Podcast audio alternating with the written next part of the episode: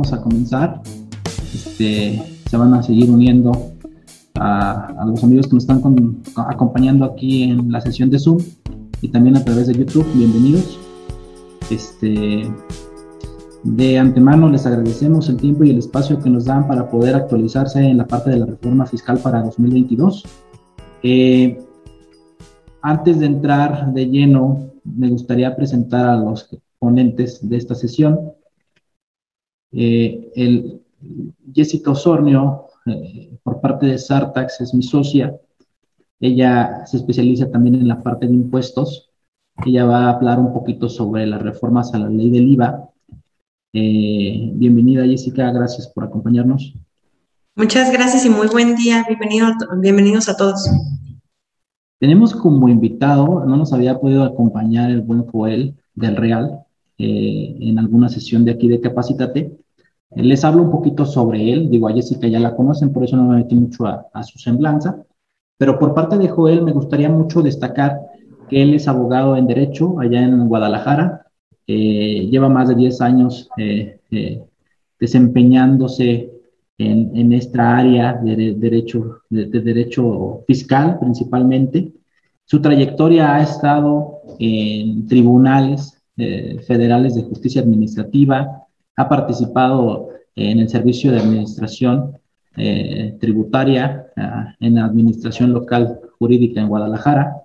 Eh, ha estado también muy activo con la Prodecon. Este, creo que ha tenido eh, participación tanto en la parte de autoridad como en la parte de defensor, en la parte privada como en la pública. Creo que su expertise va a ayudar mucho para platicarnos sobre código fiscal de la federación. Eh, es muy extensa las reformas de Código Fiscal de la Federación. Vamos a abordar las que consideramos más importantes sin demeritar las reformas en su totalidad. Pero vamos a abordar las más importantes.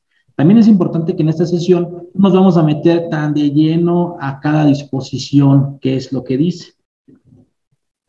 Eso lo van a ver ustedes a lo mejor en otros webcasts o, o tal vez les va a dar tiempo de estudiarlo ya con más calma, ¿no?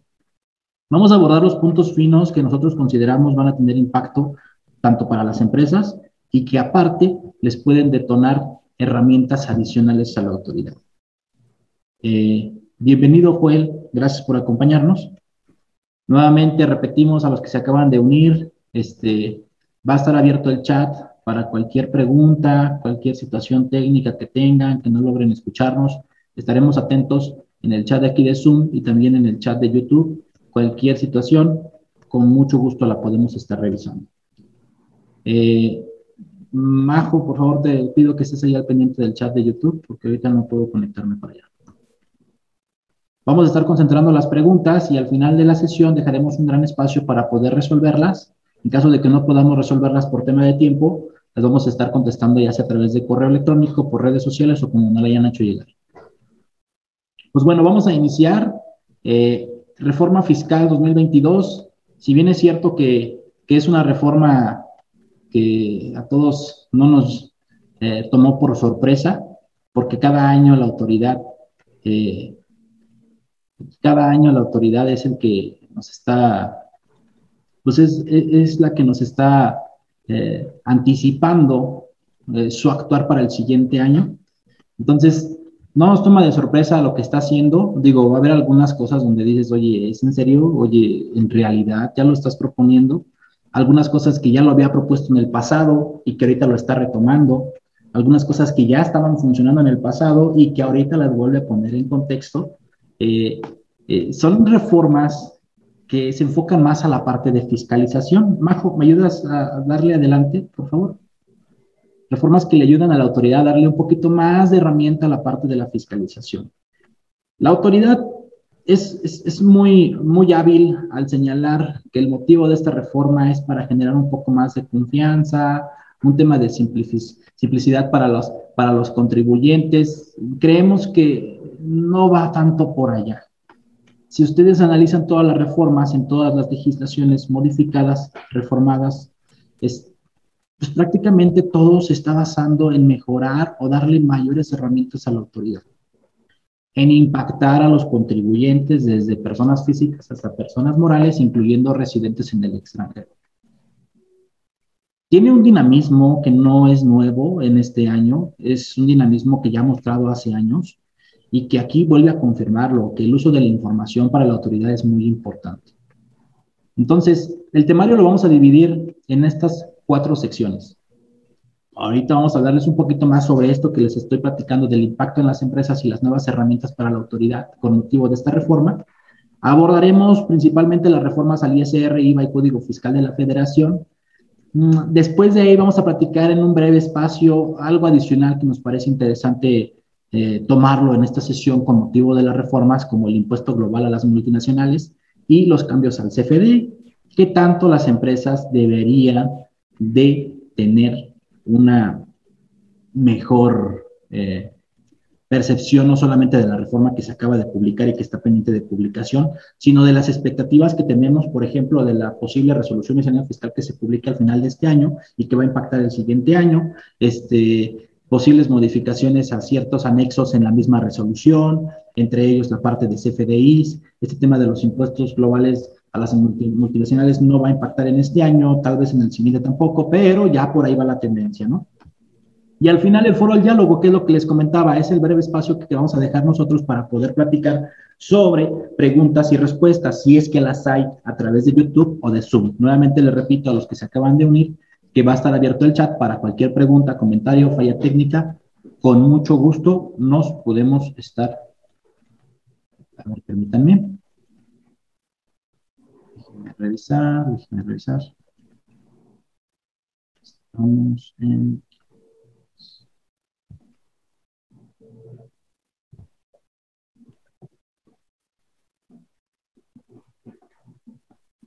Perdón, ¿eh? Ok, es que les comentábamos que estamos en, en directo con, con, YouTube y al parecer estábamos congelados en YouTube. Eh, YouTube, una disculpa. Ok, le damos adelante, por favor, Majo.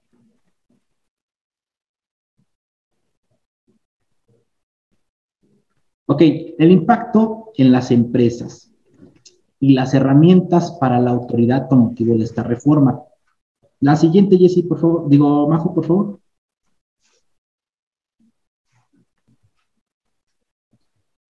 Ya nosotros veníamos conociendo la tendencia de la autoridad, de hecho nos dio a conocer su plan maestro de operación 2021, donde nos iba diciendo cuál iba a ser la tendencia hacia la fiscalización hacia los contribuyentes y hacia qué sectores lo iba a hacer.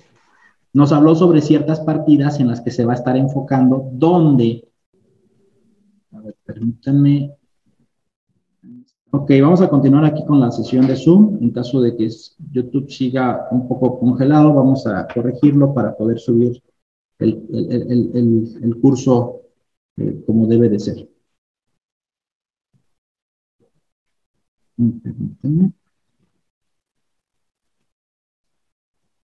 Ok, les comentaba, la autoridad ya nos venía advirtiendo a través del plan maestro de operación sobre diferentes eh, operativos o modificaciones en su forma de operar para poder fiscalizar de una, forma, de una forma más eficiente.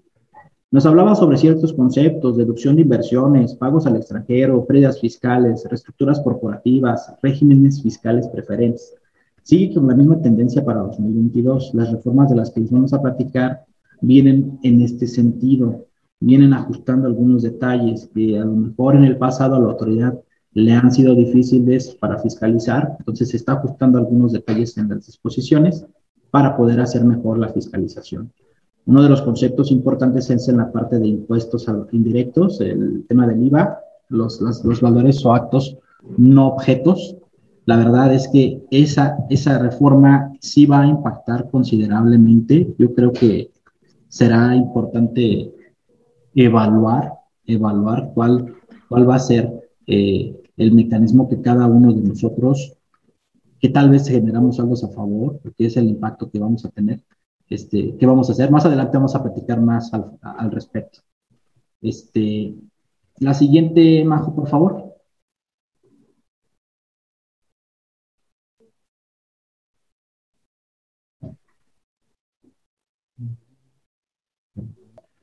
Mm, márgenes de utilidad son aquellas reformas que el SAT ya había dicho que iba a modificar o que iba a buscar adaptar a las disposiciones para poder tener mejores herramientas. Entonces, también razón de negocio, límite de deducción de intereses. Ahorita vamos a hablar sobre el tema de intereses, qué tipo de reformas hay, porque sí está tratando de modificar a las deducciones por parte de intereses. La siguiente, Jessy, por favor. Digo, Majo.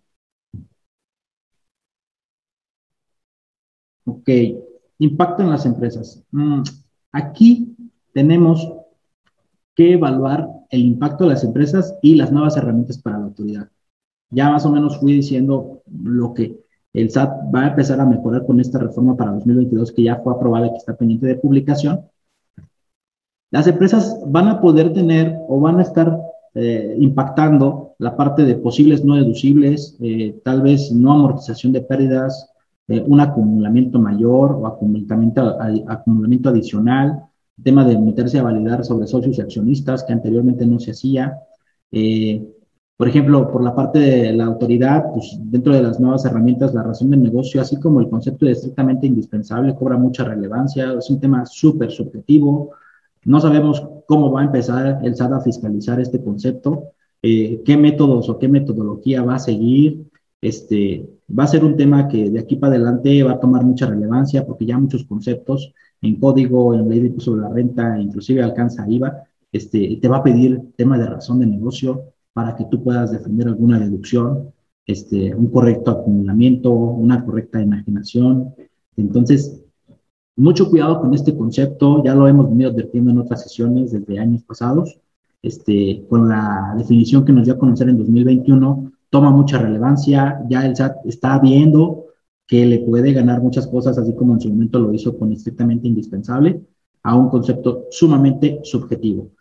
¿Cómo lo deben de documentar las empresas? De primera, beneficio económico mayor a beneficio fiscal. ¿Cómo voy a yo determinar un beneficio económico y el beneficio fiscal? Ahí está el detalle. Por eso es que hay, meternos, hay que meternos un poquito más a la parte de fondo. La de forma no, no es que sea, no sea importante, también hay que documentarse, pero la parte de fondo ya cobra mucha relevancia en operaciones importantes. Se incrementaron requisitos y límites y supuestos, es correcto, restricciones del CCD, certificado de sello digital, si te cortan la forma de facturar, te cortan la parte de ingresos y pues prácticamente ahí es donde le duele a los contribuyentes, ¿no? Ahí es donde el SAT va a echar mucha mano y creemos que va a empezar a hacer mucha presión a través de esta nueva facultad. Responsabilidad penal, ya lo escuchamos, ha advertido a muchos contribuyentes sobre responsabilidad penal, lo ha hecho válido.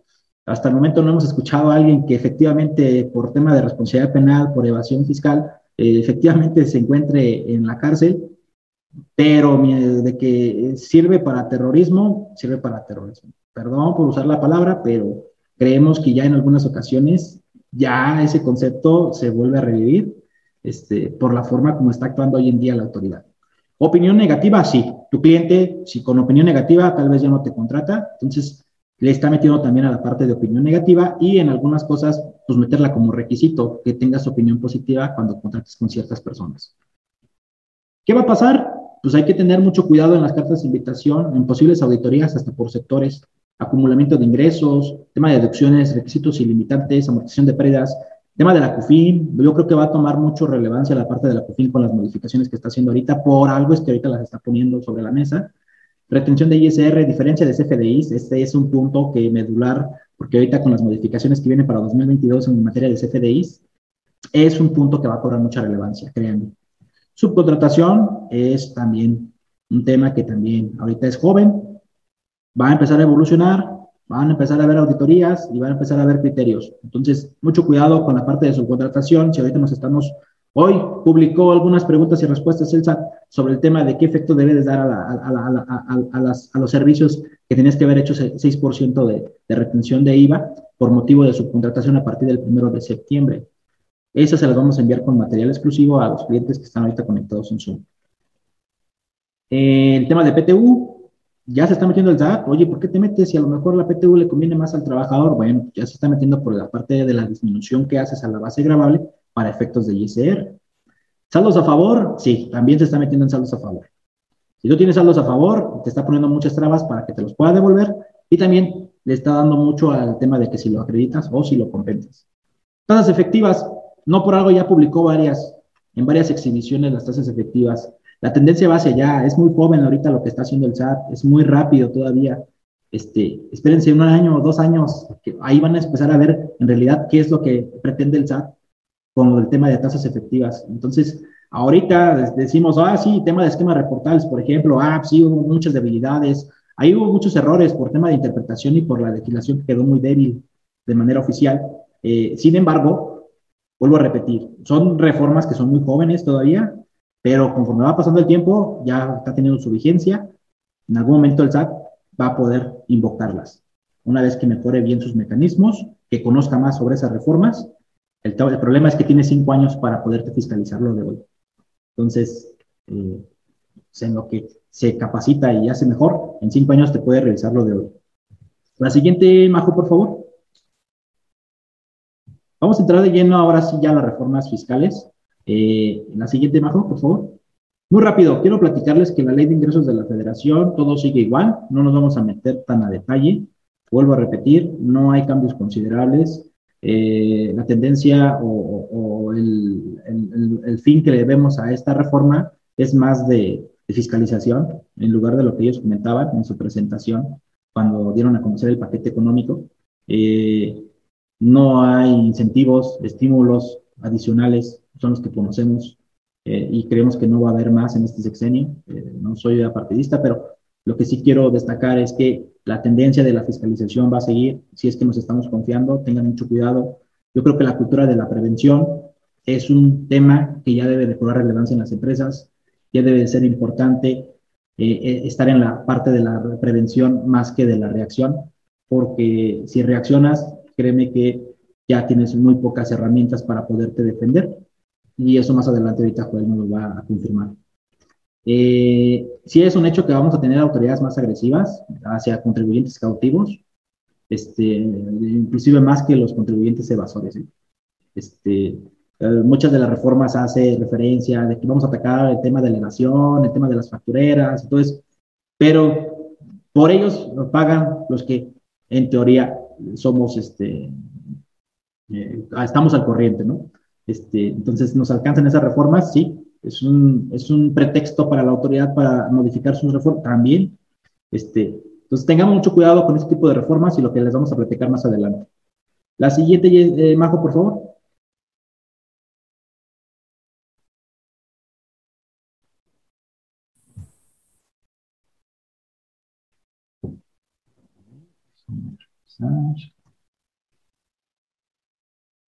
Ok, había en la iniciativa un concepto que le llamaba relación de acreditamientos del ISR. Lo puse ahorita sobre la mesa, no quedó aprobada, no pasó para 2022, pero lo puse sobre la mesa porque no pasó este año. Créanme que a lo mejor el siguiente año le va a seguir intentando la autoridad y tal vez se apruebe el siguiente año. Aquí lo importante que hay que destacar es que la autoridad estaba pretendiendo que ya no se generaran más saldos a favor de ISR si es que tenías ese tipo de acreditamiento, si te retenían ISR en el extranjero o si tenías ISR por estímulos fiscales. Lo que ella buscaba es que eso lo hicieras después de los pagos provisionales que efectuaras en el año. Este, no pasó, pero lo que quiero dejar eh, en contexto al ponerla ahorita en las reformas para 2022 es que se preparen porque a lo mejor en los siguientes años va a seguir intentándole este, y que eh, las personas que a lo mejor decretan dividendos de manera recurrente, eh, que tienen estímulos fiscales, pues se vayan preparando por la forma en que, como está buscando ahorita la autoridad que quede la forma de acreditar el ICR. La siguiente, Majo, por favor. Reforma la ley del impuesto sobre la renta, eh, nueva propiedad. Ok, aquí lo que estamos buscando, o lo que está buscando la autoridad, es tratar de darle ya un efecto de acumulación a aquellas eh, estructuras o, eh, o operaciones que hacíamos nosotros al tratar de desmembrar tanto la nuda propiedad de un edificio como el usufructo de la misma. Este, muchas veces lo que se hacía es que se desmembraba y el usufructo quedaba con una persona distinta y esta persona pues, disfrutaba de esta misma y en algún momento regresaba con quien tenía la nuda propiedad. Esto sin ninguna contraprestación a cambio. Ahorita lo que la autoridad está buscando es que eso ya se acumule cuando regresa, cuando se consolida. Eh, eh, aquí lo importante es que si ustedes están teniendo ese tipo de operaciones, evalúen qué impacto van a tener para 2022 o cuando vaya a regresar esa ese usufructo, aun y cuando lo hayan celebrado antes de 2022. También es importante que ya lo van a impactar ese monto que ustedes están adquiriendo por puro usufructo como un MOI, como un activo fijo. Ya lo van a poder depreciar no solo al 100% como lo veníamos haciendo, sino a lo mejor ya lo vamos a tener que hacer a través del 5% como lo está señalando bajo las reglas de activo fijo. La siguiente, Jessy, por favor. Digo, Majo, perdón. Créditos incobrables. Esta es una de las reformas más importantes, este, digo, para aquellos que tienen una cartera ah, un poco amplia y que llegan a aplicar en algún momento créditos incobrables. Eh, yo creo que al sector financiero le va a impactar mucho esta reforma. ¿Qué nos está diciendo? Que vamos a poder deducir nosotros hasta que tengamos una sentencia o hayamos garantizado que hicimos todas las gestiones de cobro. ¿Qué quiere decir esto? Oye, pues anteriormente era con que me presentaras la demanda y ya con eso podías acceder a la deducción. ¿Cómo hacemos deducible ahorita en una empresa los créditos incobrables? Bajo dos conceptos, prescripción de la obligación y la notoria, imposibilidad práctica de cobro. La notoria imposibilidad práctica de cobro se divide en dos, hasta cierto monto y, hasta, y después de cierto monto. Hasta 199 mil pesos sin ningún problema vas a poder deducir como lo veníamos haciendo. Pero a los superiores de 30 mil pesos, ahí es donde vamos a tener que estar eh, obteniendo la sentencia favorable y también garantizando que se hicieron todas las gestiones de cobro antes de aplicar esa reserva de créditos incobrables. Esto cobra mucha relevancia porque si rebasas este monto, pues en un juicio te puedes aventar hasta cinco años en este tema. Entonces, la deducción no la vas a poder tener sino hasta dentro de cinco años. Entonces, ahí vienen ciertos temas de que difieres el tiempo para deducción, por un juicio tardado. Tal vez te conviene mejor estar evaluando la prescripción. La prescripción se puede dar antes de que tal vez recibas esa sentencia, ¿no? Entonces, ahí vamos a tener que regresar otra vez a qué es lo que vendemos, qué títulos tenemos, cuál es la prescripción de lo que tenemos para ver qué tiempo nos queda o cuál es el mejor para poder acceder a las deducciones de créditos incobrables. Eh, la sugerencia es evaluar la cartera de clientes, sus políticas que tienen, anticiparse ante una posible incobrabilidad para no estar en este supuesto, ¿no?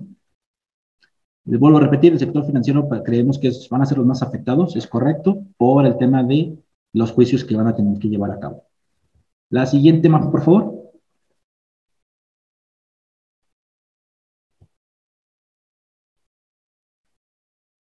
Reforma ley del impuesto sobre la renta. Ok.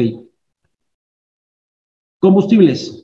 La reforma que ahorita nos están proponiendo es que ahora en las facturas que tengamos de combustibles vamos a tener que garantizar que tienen un permiso eh, que todavía sigue vigente por parte de la ley de hidrocarburos eh, eh, para combatir el tema del huachicol. Entonces, ¿es un nuevo requisito para tus FDI? Sí, en materia de comprobantes fiscales este, y por tema de combustibles. Si validabas, por ejemplo, a tus proveedores en el 69, pues a lo mejor ya tienes que meter una validación adicional para ver que todos esos de combustibles se cuente con el, se cuente con el permiso vigente, ¿no? También hay que evaluar cuánto representa el gasto de, de combustibles en tu, en tu empresa. Si es representativo, pues sí hay que meterle un poquito más al tema de validación porque puede ser un poco más complicado en la parte administrativa. La siguiente, por favor, bajo.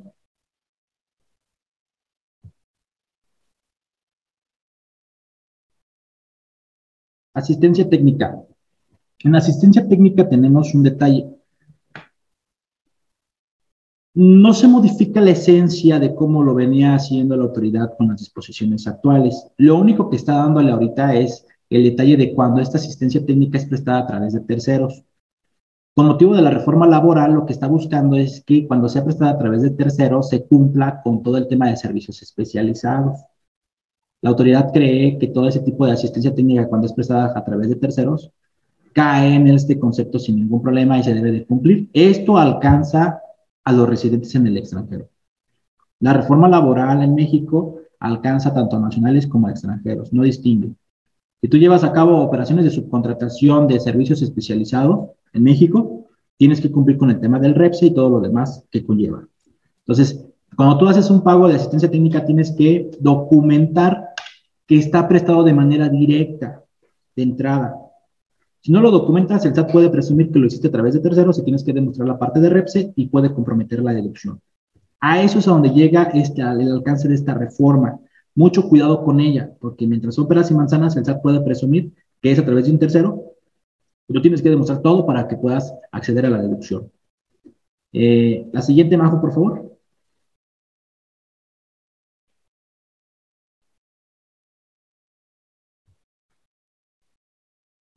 Bueno, bueno.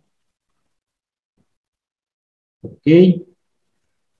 Publicamos este. Ok, ok. Perdón, ¿eh? La siguiente, deducción de inversiones. Ok, en la deducción de inversiones, lo que nos vienen es ampliar el concepto de MOI. Ya nos están poniendo otros conceptos que van a formar parte del MOI. Emplazamiento físico, instalación, montaje, manejo, entrega. Si venías registrando esto en resultados como gasto y haces deducible en un solo año este tipo de gastos, pues ahora con esta reforma lo que vas a tener que hacer es integrarlo al activo que corresponde y deducirlo conforme al porcentaje que te corresponde, conforme a los límites que se señalan. Esto es bien importante. ¿Por qué? Porque si tú tienes la costumbre de registrar eh, eh, en resultados este tipo de gastos, pues ahora administrativamente vas a tener que mandarlos a activo fijo, llevar un control a qué activo pertenece, para que tú puedas decidir cuál es el porcentaje que aplica. Hay que revisar las políticas que tienes internas. Hay empresas que dicen a partir de cierto monto todo se va a gastos, aún y cuando sea activo fijo. Mucho cuidado con esas prácticas, porque de manera anual a lo mejor el monto sí es representativo. Este, también hay otra cosa que se retoma ya que venía desde años pasados, ahorita ya lo está poniendo otra vez el SAT sobre la mesa, y claro que es por el tema de la información. Hoy en día cuando tú declaras, declaras también la parte de activo fijo, altas, bajas, todo ese relajo. Pues ahora lo que está buscando es que cuando dejen de ser útiles estos activos, que tú vas a buscar deducir la parte pendiente por depreciar, pues ahora vas a tener que mandar un aviso. No sabemos si ese aviso te va va, a querer la autoridad darte una autorización, eso todavía no lo sabemos. Entonces, mucho cuidado con la parte de la autorización, este, pero de, entre todo ya la reforma ya quedó, que se va a tener que presentar un aviso por cada activo que deje de ser útil. Las empresas que tienen muchísimos activos, pues mucho cuidado con los activos que dan de baja eh, en la parte útil. Por ejemplo, el auditor cuando llega y te pide las bajas, él clasifica entre lo que son enajenaciones y lo que sí son bajas porque dejaron de ser útiles. Entonces, esos que son bajas son los que van a tener que estar soportados con un aviso el SAT y para que puedas acceder a la deducción ese año. La siguiente, por favor. Tema de capitalización delgada. Para hacerlo muy sencillo, en la modificación que existe.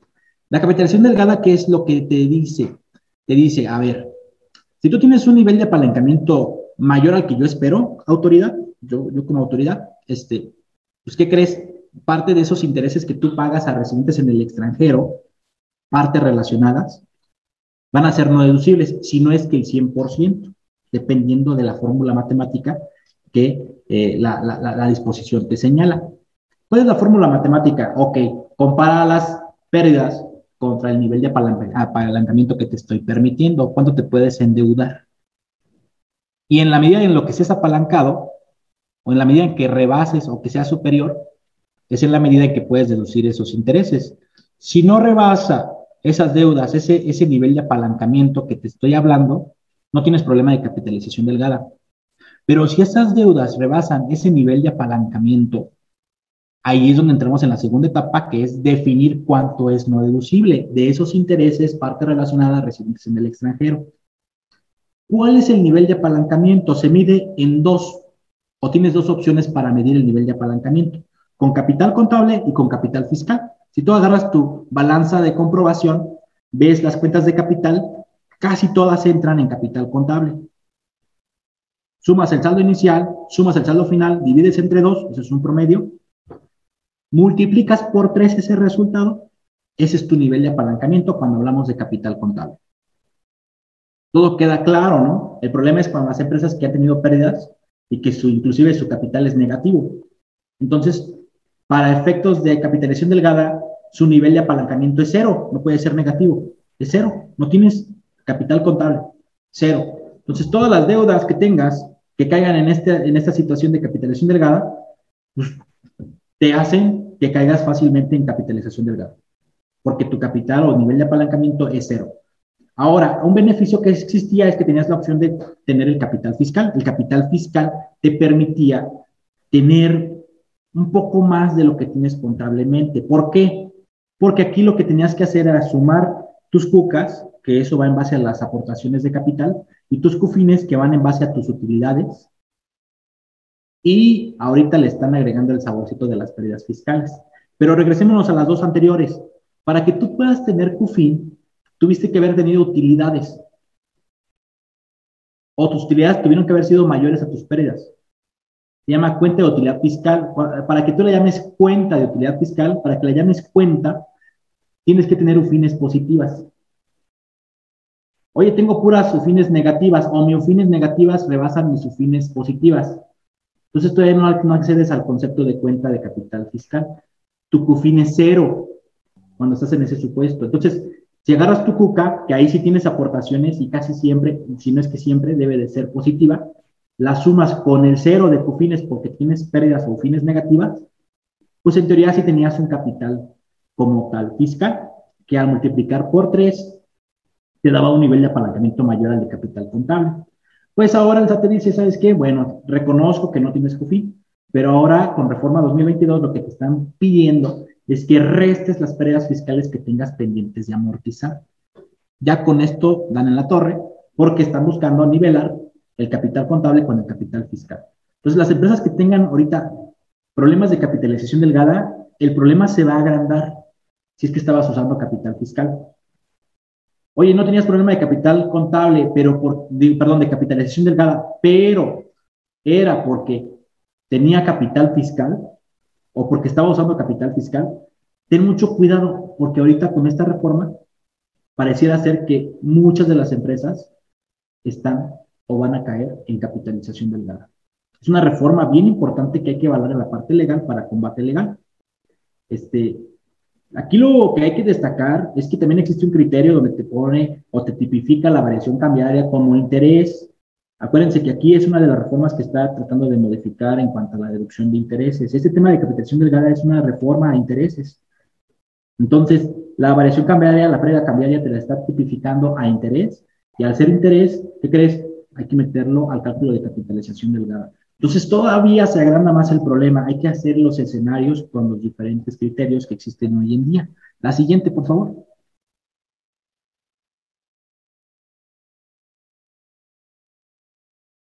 Bueno, todo lo que acabo de comentar, aquí ya lo tenemos un poquito más detallado. Este material se los vamos a compartir.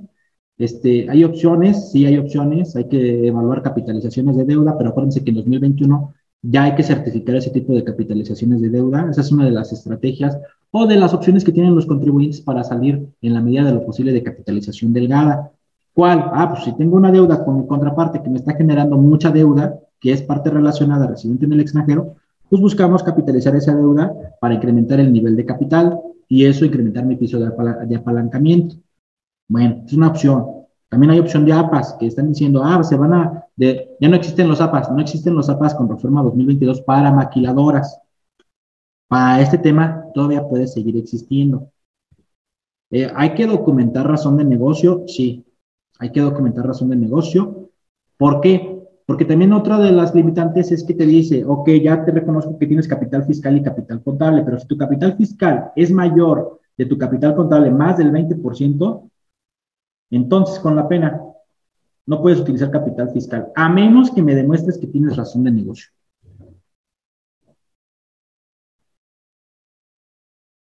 A menos que, me demuestres que tienes razón de negocio. Permítanme. ¿eh? Ahí, ahí,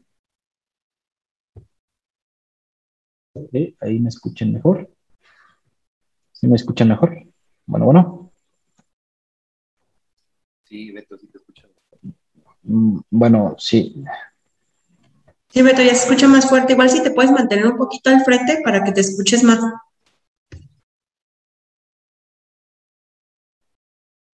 Ok, ok, perdón, ¿eh? estamos ahorita con el tema de las, las fallas técnicas, pero bueno, las empresas que son SONFON, sociedades financieras de objeto multiplicando no regulada, pues mucho cuidado si tienes más del 50% de tus ingresos con operaciones con partes relacionadas dentro del grupo.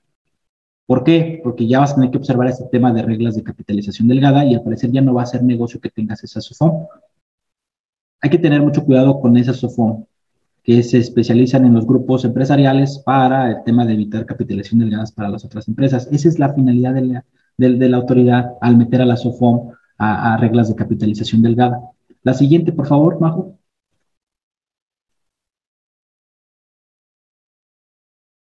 Ok, ganancia cambiaria. Si bien es cierto que ya nos había dicho que la pérdida fiscal no podía ser mayor si utilizabas los tipos de cambio de Banjico, hay empresas que utilizan tipos de cambio distintos a los que publica Banjico, Banco de México. Ah, pues ahora te dice, ah, bueno, en simetría lo voy a poner también con ganancia. Si tú tienes ganancia y determinas menos ganancia con tu tipo de cambio A, si yo lo determinara con los tipos de cambio de Banjico, eso no se puede. Tienes que ajustar a lo que se tendría si utilizáramos tipos de cambio de Banjico. Lo mismo pasa con las pérdidas hoy en día. Si tú tienes una pérdida mayor con tus tipos de cambio A, si consideras los tipos de cambio de Banjico, eso tampoco se puede. La diferencia es no deducible. Yo creo que con esta reforma lo que hay que tener es una prueba de variación cambiaria. Muchas veces no se hace ni tampoco el auditor la practica.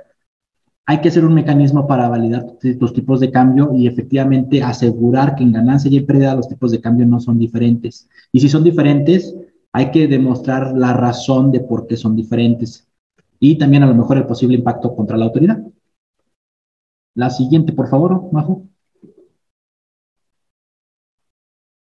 Créditos respaldados. Otro concepto que también viene a regular la parte de intereses, este, queda como tal, como lo conocíamos, que son créditos respaldados. Oye, si caes en un supuesto de financiamiento entre partes relacionadas y caes en ciertos supuestos del artículo 11 de ley del impuesto sobre la renta, ese interés que tú pretendes deducir, pues ¿qué crees? Ya no va a ser deducible y ahora se va a considerar dividendo con todos los efectos que vienen al decretar dividendos como el tema de retención de ISR, entre otras cosas, como afectación de la CUFIN.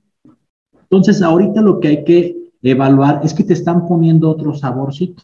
Porque anteriormente decíamos, ah, pues en este financiamiento que yo tengo con estos residentes en el extranjero y partes relacionadas, este, así como lo analizamos y por las garantías que tenemos, pues no caemos en la figura de crédito respaldado, no tenemos un riesgo. Pues mucho cuidado, porque ahorita ya lo que está buscando la autoridad al, agregar esto para 2022 es que aparte documentes que en todos tus financiamientos tienes razón de negocio. Otro concepto que les hablábamos al principio. Si no tiene razón de negocio, este financiamiento puede caer en el concepto de crédito respaldado y la contingencia es que el interés sea no deducible y que sea considerado dividendo. Eso no lo queremos. Este, también caes en tema de esquemas reportables, se tiene que reportar cuando tienes este, este problema. Pero bueno, hay que evaluar, hay que evaluar. Si tienes financiamiento con el extranjero o con partes relacionadas, hay que meter los análisis para ver, primero, que no caigas en el artículo 11 y segunda, cómo podemos documentar la razón de negocio de ese financiamiento porque si puede comprometer la deducción. El SAT casi no ha invocado o casi no he visto que invoque este artículo 11 en auditorías. Con esta modificación posiblemente ya la vamos a ver un poquito más dinámica. ¿eh? Eh, mucho cuidado con la DIOR, porque en la DIOR pues también una de las razones por las cuales SAT puede determinar que tal vez no tienes razón de negocio es que, tengas un crédito donde el interés se devenga 10 años, por ejemplo. Eso no tiene razón de negocio. Entonces, son cosas que hay que empezar a, distinguir eh, entre lo que el SAT espera y lo que estamos haciendo para ver si estamos conforme a lo que el SAT espera o en la parte contraria. La siguiente, por favor. Reforma de ley, ah, ok, pérdidas fiscales. Ah, aquí viene un, cambio a la parte de pérdidas fiscales en la, decisión. Este, ya nos están diciendo que la descendente, cuando tiene pérdidas fiscales o adquiere pérdidas fiscales, este, solamente va a poder usar esas pérdidas fiscales si es que se dedica al mismo giro, al mismo giro de esas pérdidas cuando se generaron.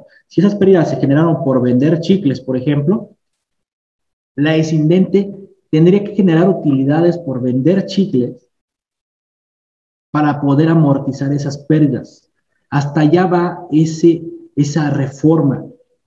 Chicles, si vendes otro tipo de dulce, al parecer no puedes utilizar esas pérdidas. En la exposición de motivos nos, nos dio a conocer ciertos ejemplos que nos estaban diciendo o confirmando que no se iba a especificar a si te dedicas a comercializar o no. sino qué comercializas cuando hablaba de giro o cuando habla de giro. Es una reforma que viene considerable en la parte de reestructuras, porque te dice que lo vas a tener que evaluar no solamente de ahorita, 2022, sino también vas a tener que irte a cinco años hacia atrás.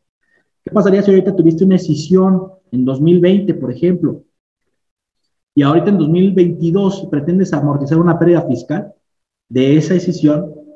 Pues al parecer te va a alcanzar esta disposición en materia de pérdidas fiscales.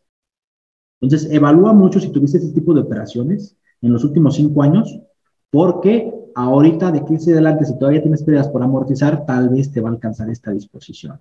Tema de giros, hay que empezar a revisar el tema de giros si pretendes hacer una decisión o si la hiciste en los últimos cinco años. Eh, también hay una limitación en cuanto al uso de pérdidas fiscales, que ahora pues, tenemos que evaluar ciertas situaciones con los socios, eh, le llama cambio de socios o accionistas, y pone ciertos supuestos en la reforma. Eso es lo que yo entiendo de cambio de socios y accionistas. No voy a meter tan a detalle, pero aquí lo importante es que tiene que ver con tema de toma de decisiones, dirección, administración de la empresa. Si se hace un tipo de cambio de estos, puedes caer en este supuesto. Si tienes pérdidas fiscales, puedes caer en este supuesto. Tengan mucho cuidado si tienen muchas pérdidas fiscales, si son unas empresas que tienen pérdidas fiscales, porque todo ese tipo de modificaciones a nivel acta constitutiva o corporativa pueden tener implicaciones en la amortización de las pérdidas fiscales. Lo pongo sobre la mesa, no nos vamos a meter a detalle por tema de tiempo, pero ya pusimos más o menos por dónde tienen que ir las empresas que pueden aplicarles esta reforma. La siguiente, Majo, por favor.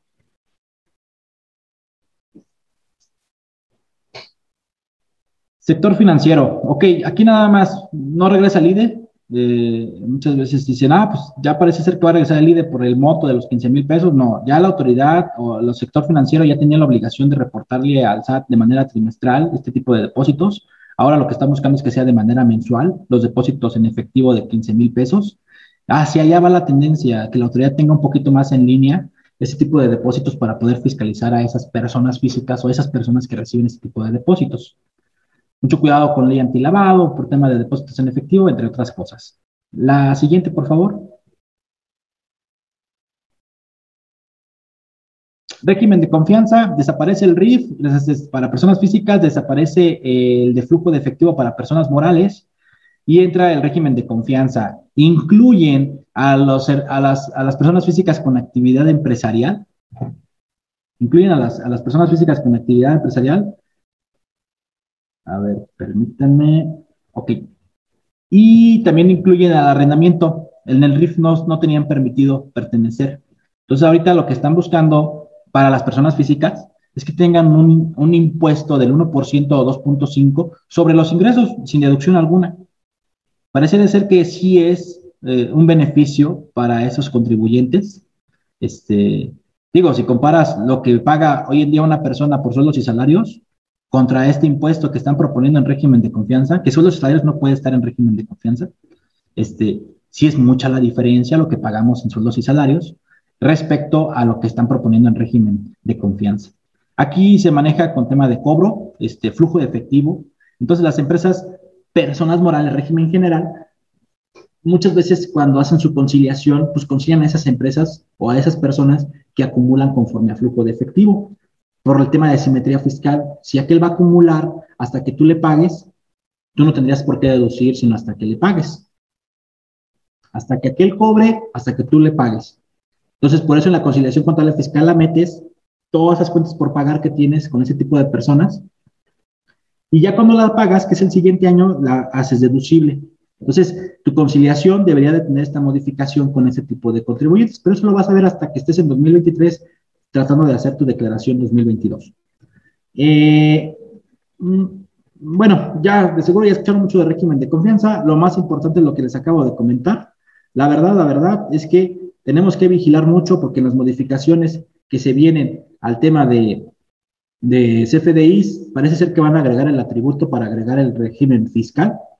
Entonces, ya la autoridad va a querer que identifiquemos bien a todo este tipo de proveedores a los que pagas, dónde se encuentran, si están como honorarios, si están como régimen de confianza, entre otras cosas, ¿no? Lo que es un hecho es que si te sacan por tema de omisión, porque ese es un motivo por el cual ya no vas a poder estar, este, ya no vas a poder regresar.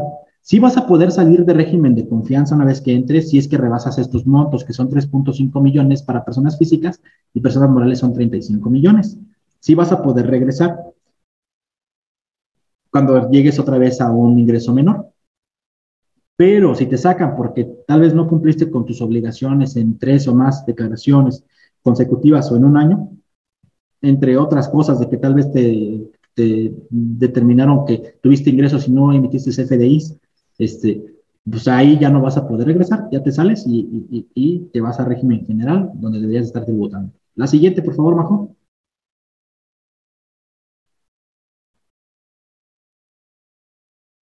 Eh, en régimen de confianza, por la pregunta que acaban de hacer, digo, es rápido, este, sí vas a poder tener ingresos por sueldos y salarios y por arrendamiento, aun y cuando estés en régimen de confianza. Sin embargo, sumados todos los ingresos, no vas a tener que rebasar los límites que comenté ahorita. Personas físicas, 3.5 millones. En tema de precios de transferencia, digo, va a ser muy rápido lo que voy a comentar. Eh, desde la perspectiva fiscal, eh, aquí lo importante es que ya están agregando en el tema de conservar la información con partes relacionadas de nacionales. Anteriormente nada más nos hablaba el 76 de puras extranjeras. Ahora ya tenemos que estar haciendo las nacionales. Ya se entendía y ya se documentaba, nada más que ya lo están aclarando en disposición. Título quinto, este es muy importante. Normalmente el estudio de precios de transferencia tiene un perfil para que se prepare en cuanto al acumulamiento y a la deducción. Ah, tu acumulamiento está a valores de mercado, palomita. Tus deducciones están a valores de mercado, palomita. Con esta reforma, al parecer, están buscando que tu estudio de precios tenga un perfil más, que es hacia pagos al extranjero que tengan que ver con título quinto y que posiblemente tengas que hacer una retención de ISR. ¿Qué quiero decir? Que ahora tienes que asegurarte de que esas retenciones estén a valores de mercado. ¿Qué es estar a valores de mercado? Pues la base. Entonces, no nomás por el tema de deducción te vas a tener que ir si están a valores de mercado, sino también vas a tener que irte más al tema de la tasa o lo que, eh, eh, la cuota que, por la que te cobran ese tipo de, pago, la forma como la determinan, entre otras cosas.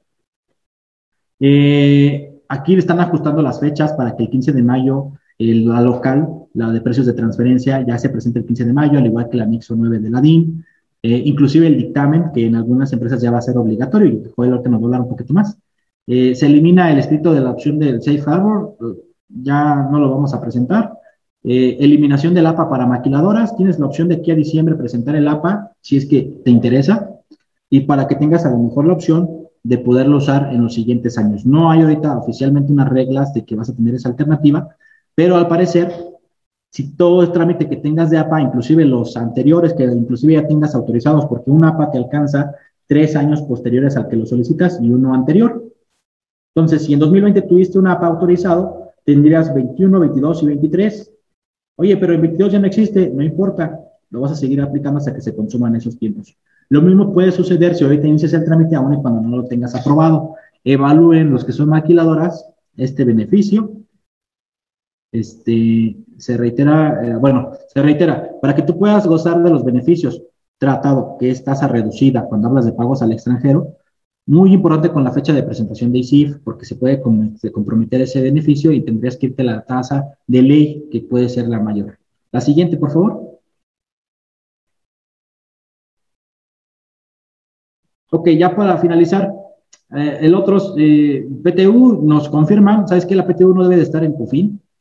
Eh, restada, porque ya la estabas restando el resultado fiscal. Aquí la recomendación es evalúen, evalúen cómo la han determinado y si la han restado dos veces, mucho cuidado, porque a lo mejor le está dando un efecto contrario a la, a la compañía. Reducción de pagos provisionales, nos confirman, la reducción no es sobre el monto, es sobre el coeficiente de utilidad. Y aquí tajantemente te dicen que si en algún momento tienes reducción de pagos provisionales y al final del año te dio un impuesto a pagar, tienes que pagar con complementaria accesorios y contribución. Entonces ya hay que evaluar la reducción de pagos provisionales. Se elimina la exención de contabilidad, sí, para personas físicas, ya ahora sí todos van a estar obligados a contabilidad. Eh, se deroga el RIF, lo que comentaba hace rato, y van a poder continuar esos de RIF que ya estaban antes de agosto. Este, van a poder continuar en el régimen que estaban, que es RIF, hasta que se consuman los 10 años que tenías de beneficio de RIF. este, todos después ya no, tendrían que migrar al régimen de confianza. Y la siguiente. Ok, ya las siguientes reformas al IVA, este, por Jessica Osornio, es por mi parte, yo regreso después de Joel. Muchas gracias. Gracias, Luis. Muy buen día a todos. Este, les voy a hablar un poquito de la parte de las reformas que vienen en materia de IVA. Eh, son algunas interesantes. Este, yo creo que hay que estar viendo el impacto que puedan llegar a tener en sus compañías. Eh, la primera es la tasa del 0%. Se está considerando el hecho de aplicar la tasa para productos destinados a la alimentación y precisar que no solo va para la alimentación humana, sino que va también para animales. Ya en algún, allá había algunos criterios este, en donde ya estaba precisando que iba también para animales, pero ahorita ya lo están haciendo más eh, preciso, con certeza jurídica ya dentro de la parte de la ley.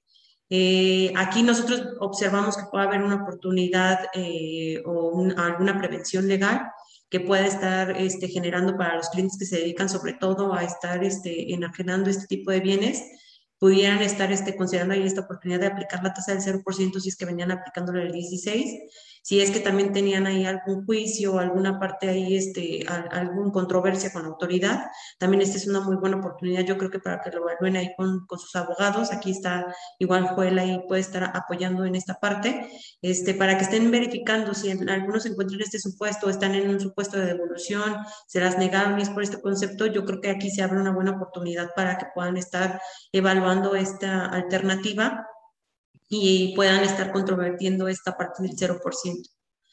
En, en, la parte del IVA de importaciones no se hace más que la precisión de que este, para que pueda estar haciendo el acreditamiento del IVA de importaciones, tendríamos que estar considerando que el pedimento de, importación tiene que venir a nombre del contribuyente que va a hacer esa deducción, ese acreditamiento, perdón, porque al final, aunque lo esté pagando a través de una junta donal o lo esté pagando a través de algún tercero, este, si este es el implicado directo, tendría que estar teniendo el pedimento a su nombre, cumpliendo además con los demás requisitos que señala la propia ley.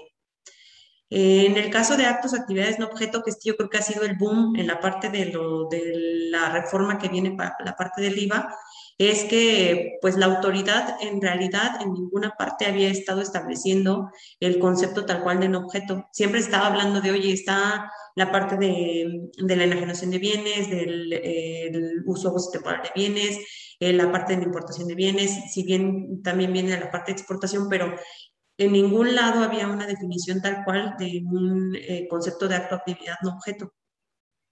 En la declaración, en cada declaración de pago provisional, la verdad es que lo estábamos viendo, para cuando presentábamos el pago definitivo de IVA, regularmente veíamos un concepto que decía no objeto, pero regularmente la verdad es que no hacíamos como referencia, no hacíamos como tanto eh, énfasis en esa parte. Ahorita la autoridad fiscal lo que vino a hacer es, oye, pues te voy a considerar como un objeto todo aquello que estés haciendo fuera del territorio nacional, pero que, este, que no caiga en el artículo 10, 16 y 21, que prácticamente es la generación de bienes, es este uso goce temporal de bienes y la importación.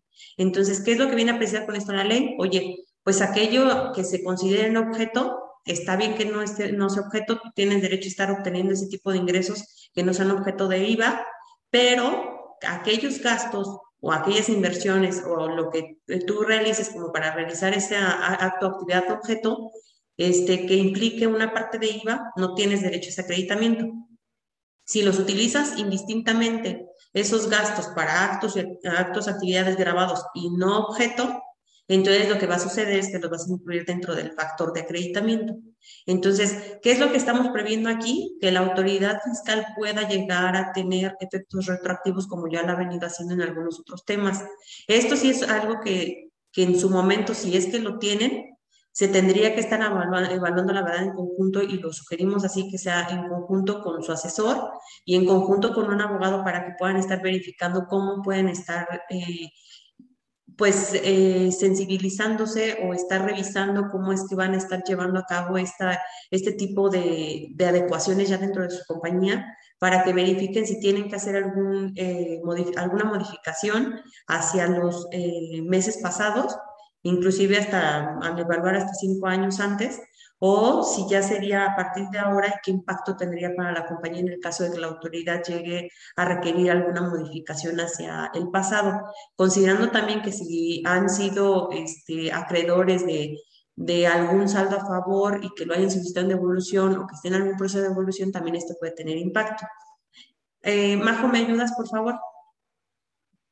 Aquí quisimos poner un esquema en la parte de los actos, actividades no objeto, porque como les comentaba, este es, este es como de los puntos más eh, fuertes que trae la autoridad fiscal por el impacto que puede llegar a tener en las compañías. Una parte es que pues ya se había estado hablando de este tema desde 2015, no se estuvo considerando o se consideraron ciertas eh, particulares para reforma, no, no, pasó. 2020 también fue un tema que se estuvo ahí comentando, tampoco pasó. Y parece ser que para este año sí va ya a pasar este tema de, de estar considerando lo que es eh, las actividades, actos o actividades no objeto. Este, entonces, en esta parte, pues es importante que estemos eh, evaluando, como les comentaba, oye, si usted tengo una acto actividad que es no objeto, y realizo este acto actividad, pues ya una, me voy a ir por un sí, de si los realizo, pues tengo que evaluar si los realizo en territorio nacional o no, conforme a lo que establece la propia autoridad que esté regulado dentro del 10, el 16 o el 21 de, de la ley. Oye, no, no lo realizo, pues no va a ser acreditable, ¿no? Si sí lo realizo, pues tengo que evaluar si se tienen actos, actividades que sean objeto no los tengo, pues entonces ya en automático los gastos que esté realizando o las inversiones que esté realizando se van como acreditables al 100%. Entonces tenemos que ir evaluando punto por punto porque puede ser que, por ejemplo, por algunos actos que estemos llegando a realizar en el tema de préstamos, si algunos intereses no están, no están siendo objeto, este, si alguna, a lo mejor el tema de la ganancia cambiaria que regularmente no aplica para estos temas, o puede llegar a no aplicar, pues también puede ser que ahí este, nos lleguemos a tener alguna, algún tema, alguna operación derivada, no sé, o sea, algunos conceptos que a lo mejor y podemos llegar a tener dentro de la entidad que puedan estar resultando en un acto actividad no objeto y que al final tengamos que estar considerando para temas de, de, calcular un factor de acreditamiento y que esto implique que a lo mejor del 100% que estamos acreditando, tengamos que estar acreditando un 95%, un 90%, dependiendo de, de cuánto es sea el, el, valor de esa acto actividad que represente el total de los ingresos que está obteniendo la compañía.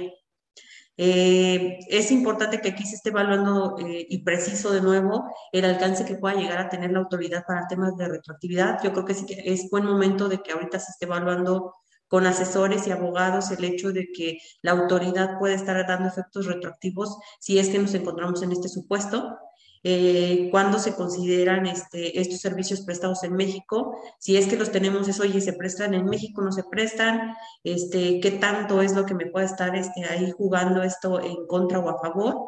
Y, evaluar este tema de, y muy importante de lo que comentaba también Luis, o sea, si ya están, vamos a evaluar el tema de tipo de cambio para efectos de ISR, pues evaluemos también esta, esta parte de la fluctuación cambiaria para efectos de, del IVA, que al final puede llegar a tener un, un impacto ahí importante y que nos puede representar ahí un costo este, financiero para las compañías que pues al final tenemos que estar ahí evaluando todos, ¿no?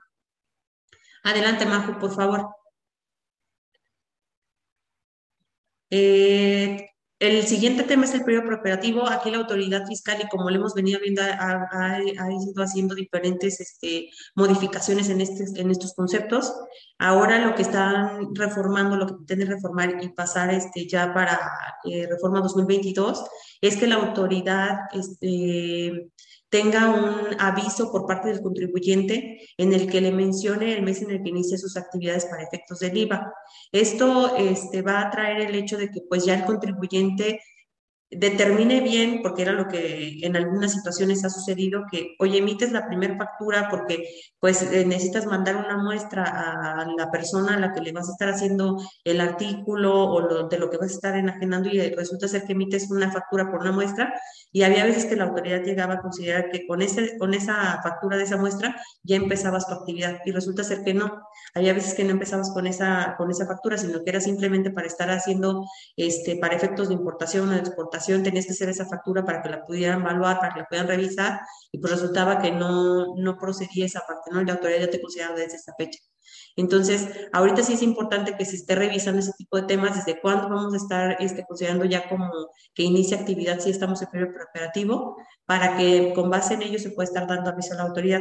Aún no están las reglas claras de cómo se va a estar avisando, lo único que se está precisando es que el SAT va a determinar la manera mediante reglas de carácter general, que lo vamos a ver en resolución miscelánea, para verificar cuál va a ser el procedimiento adecuado para poder estar avisando a la autoridad cuando ya inicien operaciones, para estar determinando ahí, hasta aquí terminó mi periodo operativo, aquí empiezo ya mi actividad y ya puedo empezar a solicitar en su caso devoluciones o empezar ya a estar haciendo mi determinación eh, de manera mensual y conforme a la ley de la parte del IVA. En régimen de incorporación fiscal, como bien lo comentaba ya Luis, están pretendiendo derogar este régimen a través de sustituirlo por el régimen simplificado de confianza para personas físicas.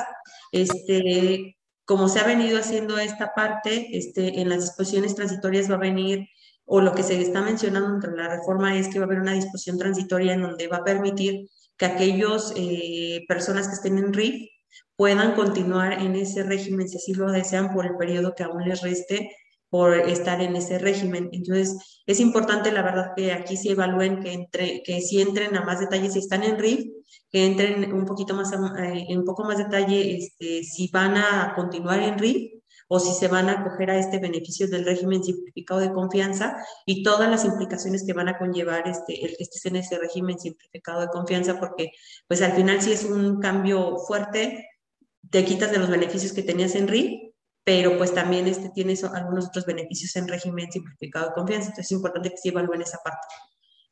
En servicios digitales, este, solo se hace la precisión de que eh, la informativa o la información que presentaba este, el régimen, el, perdón, el residente en el extranjero, que presentaba de manera bimestral respecto a los servicios u operaciones realizadas con, receptores aquí en territorio nacional, pues que en lugar de que se presente de manera perdón, trimestral, se presente de manera mensual.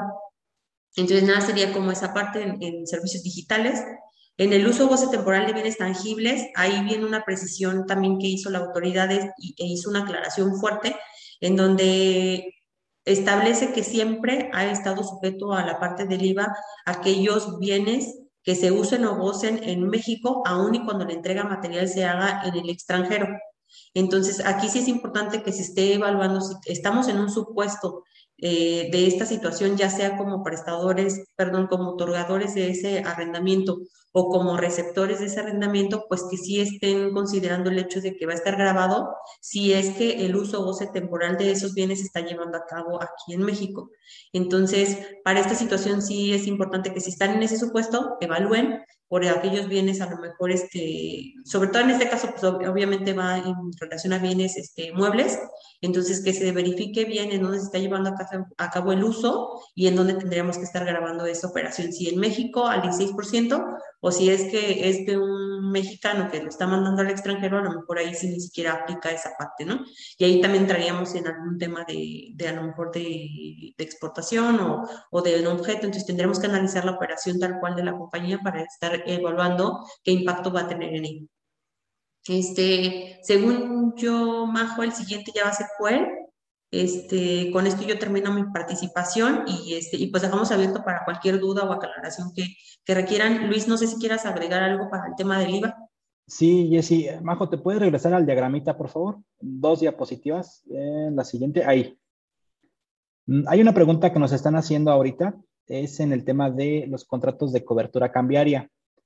Y es bien importante esta reforma en cuanto al IVA. Yo creo que es la más importante de este año 2022. Actos no objeto. Ya existe un criterio normativo donde nos señalan que debemos de considerar dentro del factor de prorrateo estos actos no objeto. ¿Qué quiero decir? Sumar con los exentos para poder determinar qué tanto puedes acreditar, qué no puedes acreditar.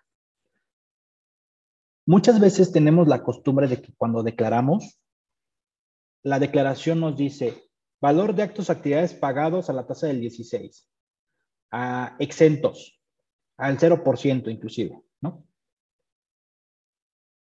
Pero a veces confundimos mucho los exentos o cero con los no objeto y terminamos declarando o no declarando un exento o no declarando los, los exentos. Hay que tener en cuenta que, que la ley del IVA tiene un artículo específico para enajenación, prestación de servicios, arrendamiento, de exentos. ¿Qué considera exentos la autoridad? Y esos así ya los tenemos que empezar a declarar como debe de ser. ¿Por qué? Porque de ahí tenemos que empezar a distinguir qué si es no objeto. La pregunta que nos hacen es, oye, ahorita que hablaste de fluctuaciones cambiarias, la cobertura cambiaria para efectos del IVA está en el artículo de exentos. Sí, la cobertura cambiaria. Cuando hablamos de una operación financiera derivada, por ejemplo, que tú dices, voy a comprar ciertos dólares a cierto tipo de cambio, ahí sí está tal cual. Nosotros nos referimos un poquito más a las fluctuaciones cambiarias porque es un impacto que tú tienes eh, eh, independientemente de la cobertura cambiaria que tú o de la que nos habla este artículo o del que nos están preguntando.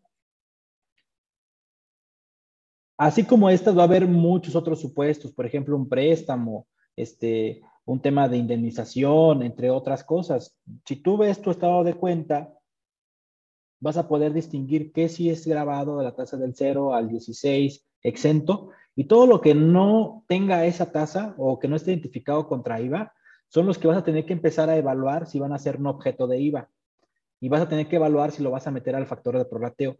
¿Cuál es la contingencia de esto? Que en lugar de que sea acreditable 100, nada más te permitan 80, 70 o menos, dependiendo de los no objeto que tengas. Oye, pero ¿qué va a pasar con esa diferencia? Ah, pues esa diferencia, la ley del IVA te dice que la vas a poder deducir, más no la vas a poder acreditar. Deducir para efectos de ISR, no acreditar para efectos de IVA. Y si tú le disminuyes el acreditamiento al IVA, a la determinación mensual, pues en teoría, cuando compares contra tu IVA de ingresos, pues te va a dar un impuesto a cargo o te va a disminuir tus saldos a favor. Por eso yo hacía mucho hincapié, mucho cuidado para aquellas que generan impuestos, uh, saldos a favor, que piden devoluciones o que los compensan no acreditan. Porque ahorita con esta reforma, todo parece ser que la autoridad lo que ya no quiere es que se generen más saldos a favor por estos no objeto. Por ejemplo, una enajenación. Este diagramita que estamos poniendo a lo mejor no lo explicamos bien, pero revísenlo bien y la definición que nos está poniendo la autoridad es este diagramita. Te va diciendo hasta que te lleve si lo debemos de considerar como un objeto o si va a caer como objeto de IVA. La verdad, la verdad, yo lo pongo sobre la mesa. Hay que hacer un ejercicio para ver si efectivamente los va a alcanzar o no los va a alcanzar y cuánto los va a alcanzar, cuánto le va a mover a la parte de IVA. Eh, la verdad, la verdad, clasificar, por ejemplo, ahorita eh, nuevamente la parte de fluctuación cambiaria, la ganancia cambiaria. Lo que tú reflejas en resultados se supone que es un impacto que se adiciona a lo que tal vez tienes como ingreso o como gasto. ¿Por qué? Porque por tema de título de cambio o cobraste más o cobraste menos. O pagaste más o pagaste de menos por tema de tipo de cambio. Entonces, si tú determinas tus no objeto en base, los de moneda extranjera, en base a un cierto tipo de cambio, hay que ver qué va a pasar con la diferencia que está registrando en variación cambiaria, en ganancia o pérdida cambiaria, para el tema de no objetos. Digo, ahorita es algo que está saliendo para 2022, es novedoso, hay que esperar reglas para ver si por ahí nos dan un poquito más de luz. Este, son algunos ejemplos, va a haber más de no objetos. Este, el pago que tú haces, por ejemplo, a tu, al extranjero, este, el cuadrito, vuelvo a repetir, te va señalando y te va guiando cuál va a ser el camino que debes de seguir para poder definir si tienes un problema de no objeto o de objeto de IVA. Este, ojalá haya quedado la, la, la, pregunta clara. Si no, en el espacio al final de la sesión, después de Joel, este, eh, la platicamos nuevamente. Eh, gracias, Joel, perdón. Nos adelantamos, pues, Majo, por favor.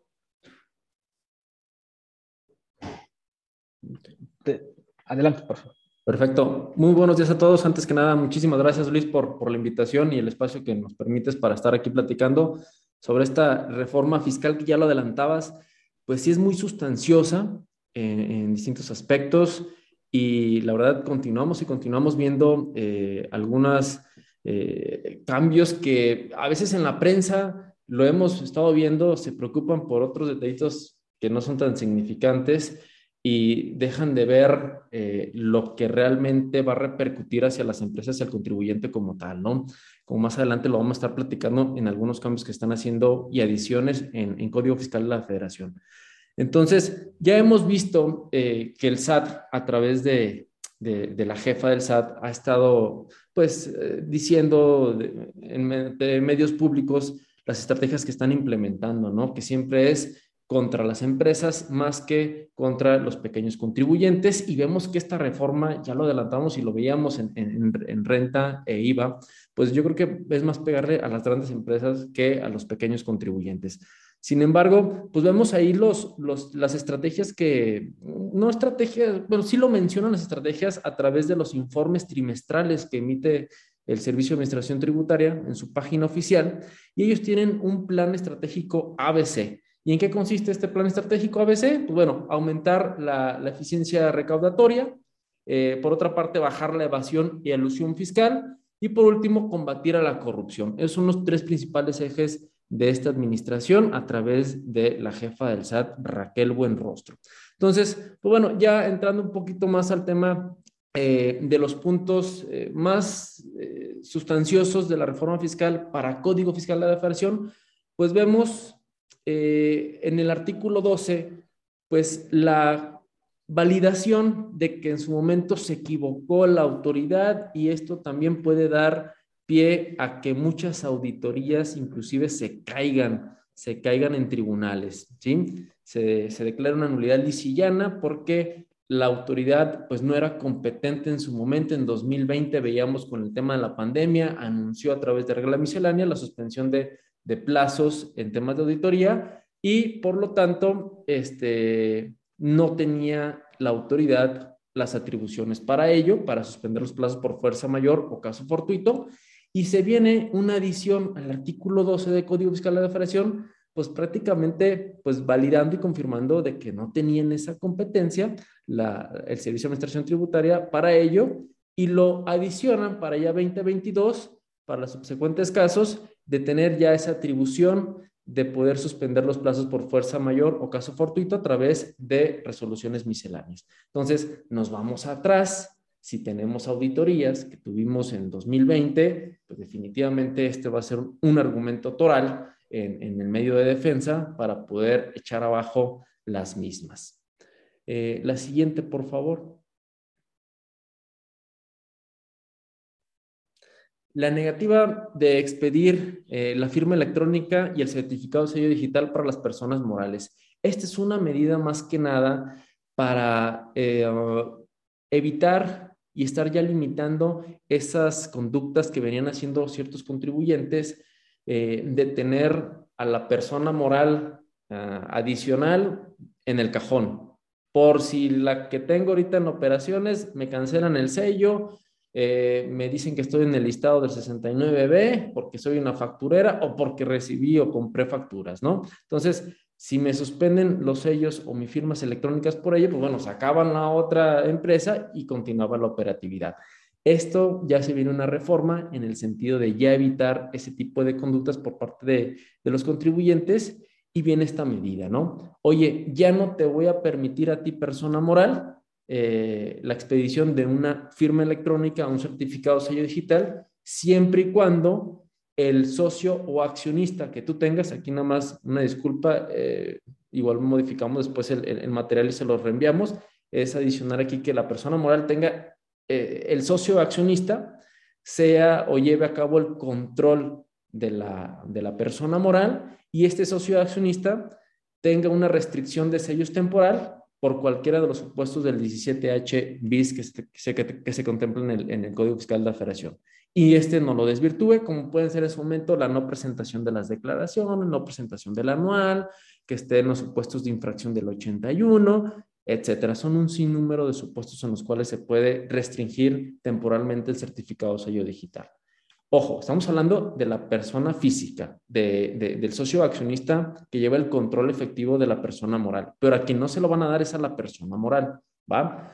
Entonces, también que esta persona física, socio accionista, se encuentra en la lista de contribuyentes eh, factureros, ¿sí? 69B, lo que ya hemos estado viendo, esta facultad de gestión, que dicho sea de paso, es, eh, se va a intensificar eh, por parte de las autoridades fiscales las facultades de gestión, que son aquellas del 69B, aquellas que, que, son la restricción o cancelación del certificado sello digital, y es una manera también de recaudar para la autoridad y más efectiva y rápida para ellos que suene eh, el dinero en la caja, ¿no? Entonces, también, si el socio accionista se encuentra en la lista definitiva de contribuyentes que transmitieron indebidamente pérdidas fiscales, y también si este socio accionista se encuentra en los supuestos de excepción de reservas de información que establece el, artículo 69 cuando se publican a los contribuyentes que tienen créditos fiscales firmes. ¿Esto qué quiere decir? Oye, el socio accionista mayoritario o el que lleva el control efectivo de la, de la persona moral, tengo un crédito fiscal firme. ¿Cuál es el crédito fiscal firme? Oye, me impusieron una multa, la impugné, perdí el juicio, pero no le he pagado. Oye, me impusieron una multa, pasaron los plazos para defenderme, tuvo firmeza este, ya ese crédito y tengo la obligación ya sí o sí de enterar esa, esas cantidades. O me, no, no, no, no nomás las multas, sino también créditos fiscales liquidados, ¿no? Ahorita menciono las multas porque también, dicho sea de paso, pues vemos que, que la autoridad se está despachando ahorita con varios contribuyentes, mandándoles ya su buzón tributario una serie de multas que no son multitas, sino son multotas, en las cuales eh, les está diciendo, como no me presentaste una declaración provisional, una mensual de IVA o alguna otra obligación periódica, voy y te impongo una sanción por cada una de las obligaciones del mes que corresponda, que ascienden a aproximadamente 15.800 15, pesos aproximadamente por cada obligación. Si eres omiso por varios meses, imaginémonos hasta cuánto puede ascender eh, el importe total sumadas estas multas, ¿no? Créditos, también se encuentra el socio accionista en créditos exigibles no pagados o garantizados, ¿sí? Y también te encuentres como no localizado, que creo que este es el, supuesto que más pudiera estar eh, entorpeciendo para ciertas personas morales de poder obtener una firma electrónica, ¿no? Y que más adelante se viene, eh, lo voy a mencionar, una, una modificación el artículo 27 del código, donde la autoridad fácilmente con el uso de herramientas tecnológicas nos va a poder decir que no está localizado tu domicilio fiscal. Entonces, es muy delicado esta situación eh, y hay que estar pues siempre administrativamente dentro de la empresa, de, de la persona física, de tus actividades, pues sí estar siempre actualizados a la vanguardia de tus operaciones y de cómo va marchando, eh, pues a reserva, digo, de la parte fiscal de, la empresa y cuidándose de los actos que pudieran eh, no someterse en riesgo, ¿no? Y, ponerse a, la vitrina eh, de la autoridad que te pueda imponer alguna, alguna sanción, algún acto administrativo, acto administrativo te pudiera iniciar, ¿no? De igual manera, también menciona que eh, ya sea que el socio accionista que tenga el control efectivo de esta persona moral que quiere la, firma electrónica o el certificado de digital, sea también socio accionista que lleve el control efectivo de otra persona moral. ¿sí? En esos supuestos no te van a eh, permitir la expedición a ti persona moral de la firma electrónica y el certificado sello digital. La siguiente, por favor.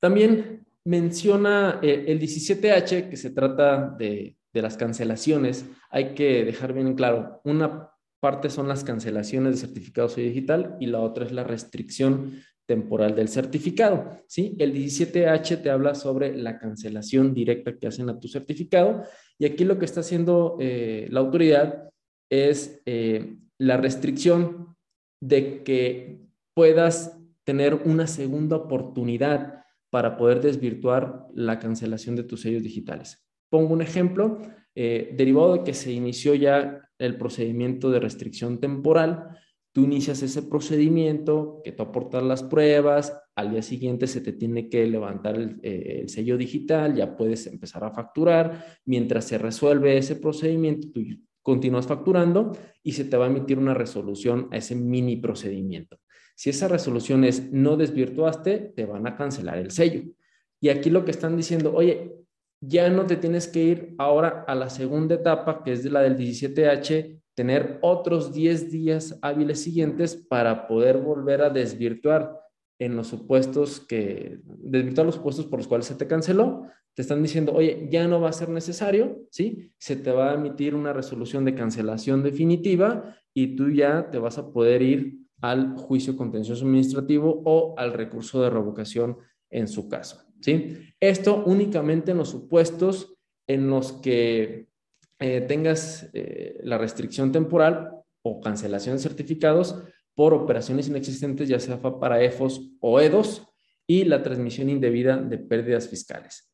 Ojo, estamos viendo aquí que, que la autoridad pues si bien es cierto, le interesa eh, el tema de los EFOS y los EDOS, pero yo diría, se está enfocando más en los que cometieron el pecado y tienen el dinero para poder pagar, ¿sí?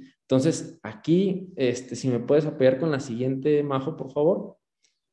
Vemos que se aclara, se, se está aclarando más los supuestos de restricción temporal del, del certificado digital para los CEDOS que no acudieron en su momento dentro de los 30 días siguientes a que fue publicado el, el EFO que le emitió estas facturas, ¿no? Es una adición que se está haciendo al artículo 17H bis y se está, digo, ya viene de la reforma del año pasado, pero la vienen a aclarar todavía un poquito más en este año la autoridad diciendo, espérame, si tú no acudiste dentro de los 30 días siguientes a que fue publicado, perdiste tu derecho a poderme desvirtuar de que efectivamente estaba materializada la operación y yo ya con ese supuesto, con la mano en la cintura, al día 31 ya te puedo cancelar o restringir, mejor dicho, temporalmente los certificados de sello digital. ¿Eso qué va a repercutir? Pues que te va a obligar la autoridad a través de esta facultad de gestión a que regularices tu situación. ¿Qué quiere decir esto? Dejes sin efectos, eh, dejes de darle efectos fiscales de, deducibilidad a los comprobantes fiscales y pague las contribuciones respectivas. Y ello sin necesidad de irte eh, a facultades de comprobación. Oye, me evito yo autoridad iniciar una visita domiciliaria, una revisión de gabinete, una electrónica, que me va a representar más tiempo, más recursos, y yo mejor le bajo el switch al contribuyente y que me regularice, y la forma de regularizar, pues es pagándome, ¿no? Y esta manera de atar de manos a los contribuyentes me parece que está siendo muy efectiva para las autoridades pero pues, solamente con, con el costo tan caro que, que pueda representar ello, ¿no? Para todas las empresas y contribuyentes. Otra de la adición que se hizo al 17H bis como supuestos de restricción temporal del, del, certificado es para todos aquellos contribuyentes de en este nuevo régimen simplificado de confianza cuando omitan tres o más pagos mensuales en un año de calendario, ya sea consecutivo o no, o omitan la presentación de la declaración anual. ¿sí?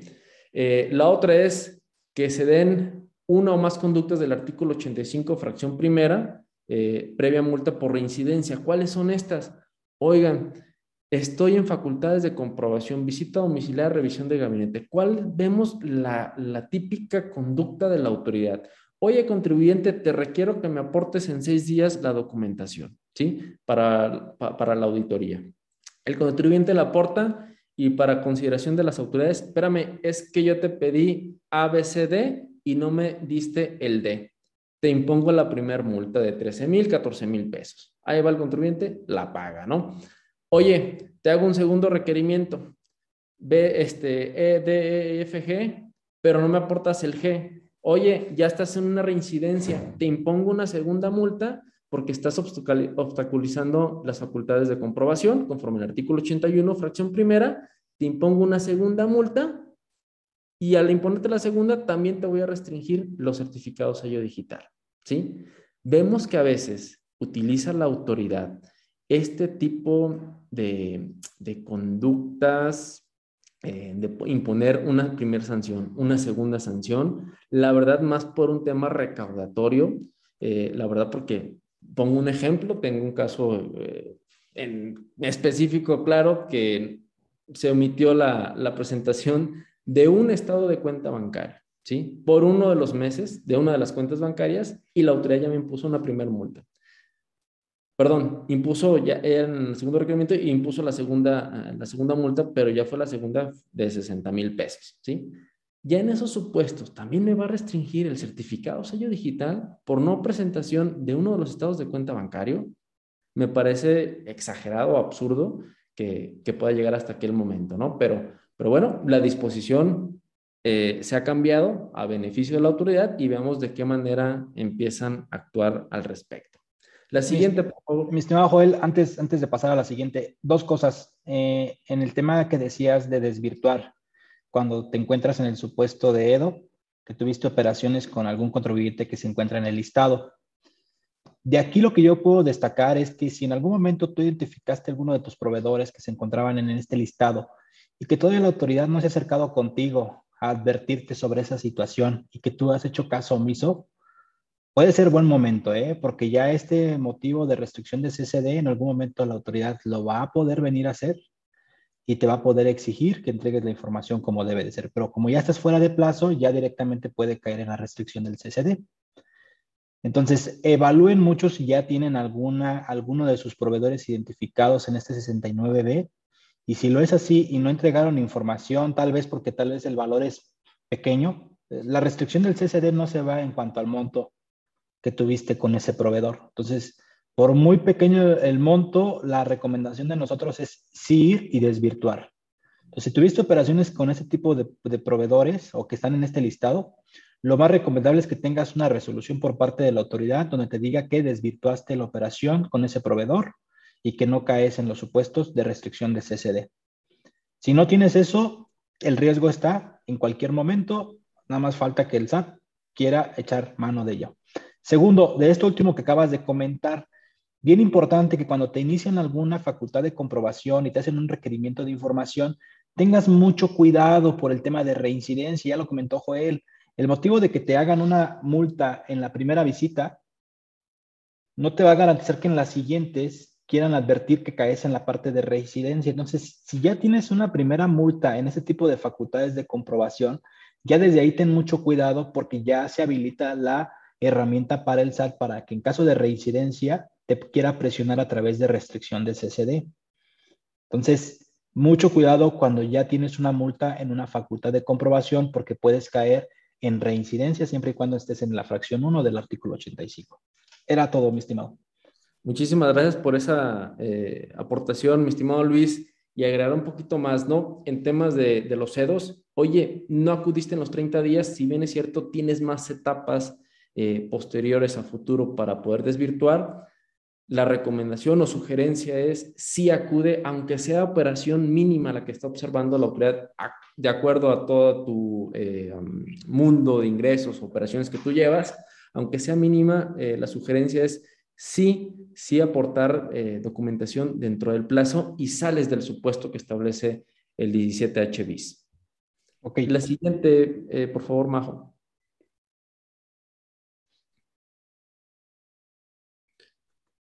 Bueno, ya decíamos, aclara para E2, se restringió el certificado y eh, también pone una, un nuevo supuesto, eh, ya, ya está establecido en 17 HBIS, de que lo declarado con eh, los FDIs no concordaban, lo estableció únicamente para temas de renta, ahora también lo observa para, o lo agrega más bien para temas del impuesto al valor agregado, oye, tu valor de actos o actividades eh, declarados con tus comprobantes fiscales, también ya mete el tema del complemento de pago o estados de cuenta bancarios. Si no concuerdan estos con otros, también se va a poner eh, en restricción tu certificado sello digital. Y decimos y volvemos a reiterar, este es una manera de, de, fiscalizar por parte de la autoridad sin iniciar una visita domiciliaria, una revisión de gabinete.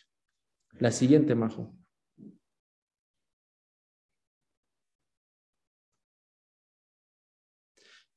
Y finalmente, pues bueno, establece la restricción temporal cuando la persona moral ya decíamos, tenga un socio o accionista con control efectivo y su certificado se ha dejado eh, sin efectos al ubicarse en los supuestos que ya hemos mencionado para la no expedición de la e-firma y cancelación de certificados sello digital. Quiero puntualizar, aquí cuáles son los socios o accionistas que tienen el control efectivo. Nos establece el artículo 26 de Código Fiscal de la Federación. ¿Quiénes van a hacer estos? Oye, quien eh, imponga decisiones dentro de las asambleas, quien tenga eh, el 50% de derecho de voto de la, de la persona moral o quien tenga la dirección y tome las decisiones de las estrategias a, implementarse dentro de la empresa. Entonces, es muy importante porque ahora se está metiendo la autoridad eh, el que le digan quién lleva el control efectivo de, de, de, una persona moral, porque es el socio accionista quien después le pueden repercutir a él una responsabilidad solidaria de las eh, omisiones de pago de impuestos que haya tenido en su momento la persona moral.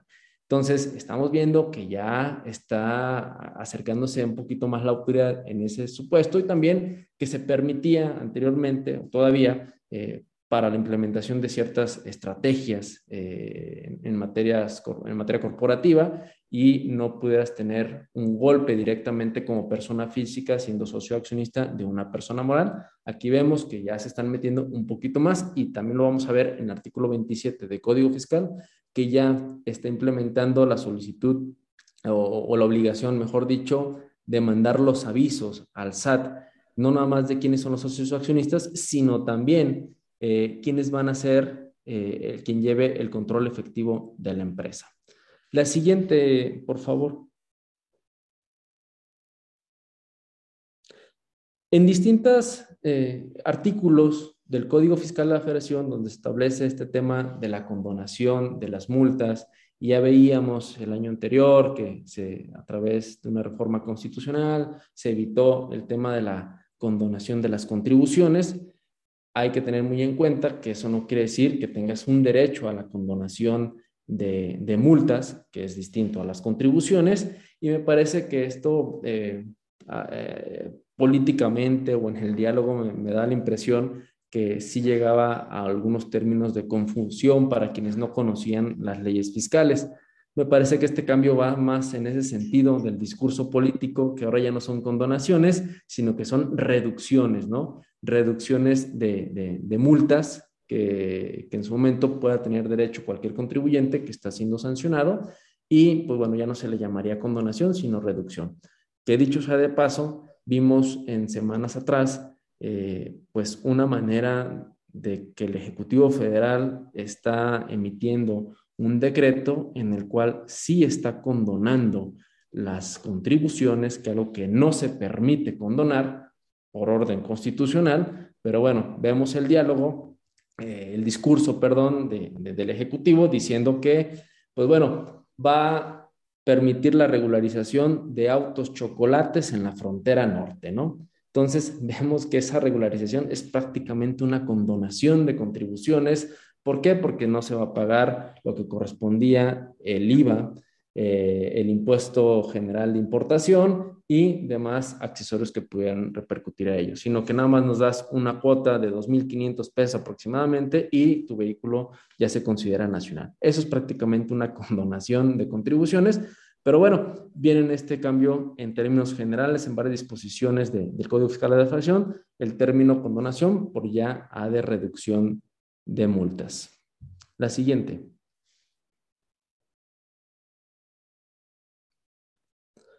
Establece la oportunidad de aplicar la compensación cuando estás en corrección fiscal.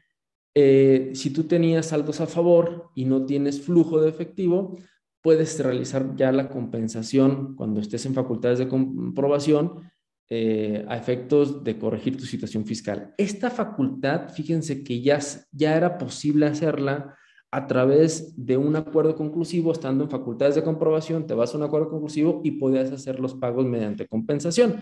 Obviamente la autoridad iba a ir directamente al origen del saldo a favor a verificarlo.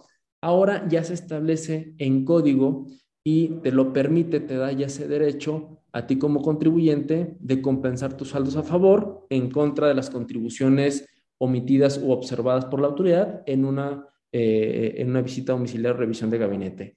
Ello siempre y cuando no, se, no correspondan a saldos a favor que ya habían sido negados por la autoridad derivado de una solicitud de devolución o sean salvos a favor que ya se encuentren prescritos. Adelante, la siguiente.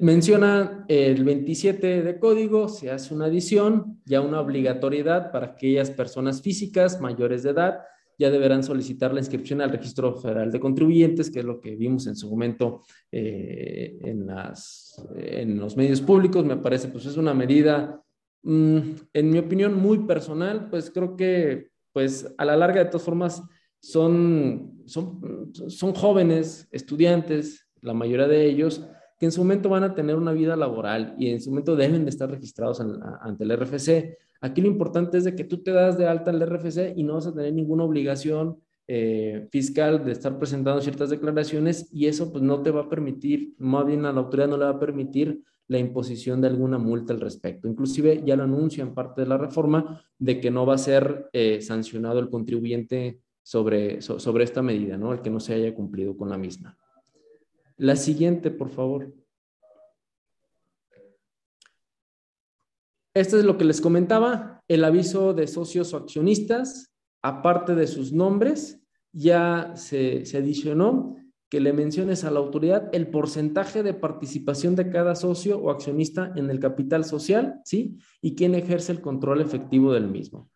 Con esta información, ahora sí la autoridad, con la mano en la cintura, dice, oye, hay una persona moral la cual eh, no me pagó las contribuciones, le inicié facultades de comprobación, pues vámonos directamente con el socio o accionista que lleva el control efectivo, porque ellos me lo dijeron en su momento, y nos vamos y aplicamos una determinación de responsabilidad solidaria de la persona física, ¿no? Entonces se voltean con la persona física y a él le realizan el cobro de las contribuciones omitidas por parte de la persona moral. Ojo, hay que tener mucho cuidado ya con, con quién tiene este control efectivo y obviamente lo primordial, ¿no? El cumplimiento de las obligaciones ante el fisco. La siguiente.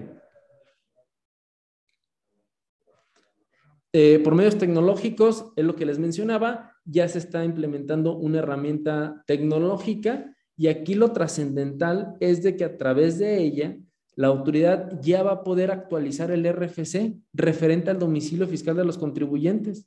Imaginémonos entonces, oye, a través de este medio tecnológico de geolocalización, me parece que, así lo están considerando, ya te pueden decir, está no localizado y la repercusión de no estar localizado en el RFC para, para la autoridad, la verdad las consecuencias son bastantes en temas de devoluciones, en temas de cancelación de certificado sello digital y demás consecuencias que pueda tener el no estar localizado en tu domicilio fiscal. Ahora, a través de este uso de herramientas, que son tecnologías que las manejan los seres humanos, pues me parece que también están, eh, eh, también pueden ser eh, manejadas pues, por el hombre y por ello pues también deben tener por ciertos errores, ¿no? Al cometerse en esta actualización al RFC. La siguiente, por favor. El CFDI de nuevos datos obligatorios, por ella lo, lo va a avanzar un poquito Luis al respecto. Eh, se establece que el nombre o razón social de quien expide el comprobante fiscal ya va a ser obligatorio, nombre o razón social eh, y lo que es el código postal del domicilio fiscal de quien recibe el comprobante fiscal, clave de uso fiscal que el receptor dará al respecto y eh, la actualización de actividades y obligaciones por parte del SAT, eh, CFDI versus actividades. Me parece que este tema lo va a abordar un poquito más adelante ya Luis. Si quieren, pasamos a la siguiente, por favor.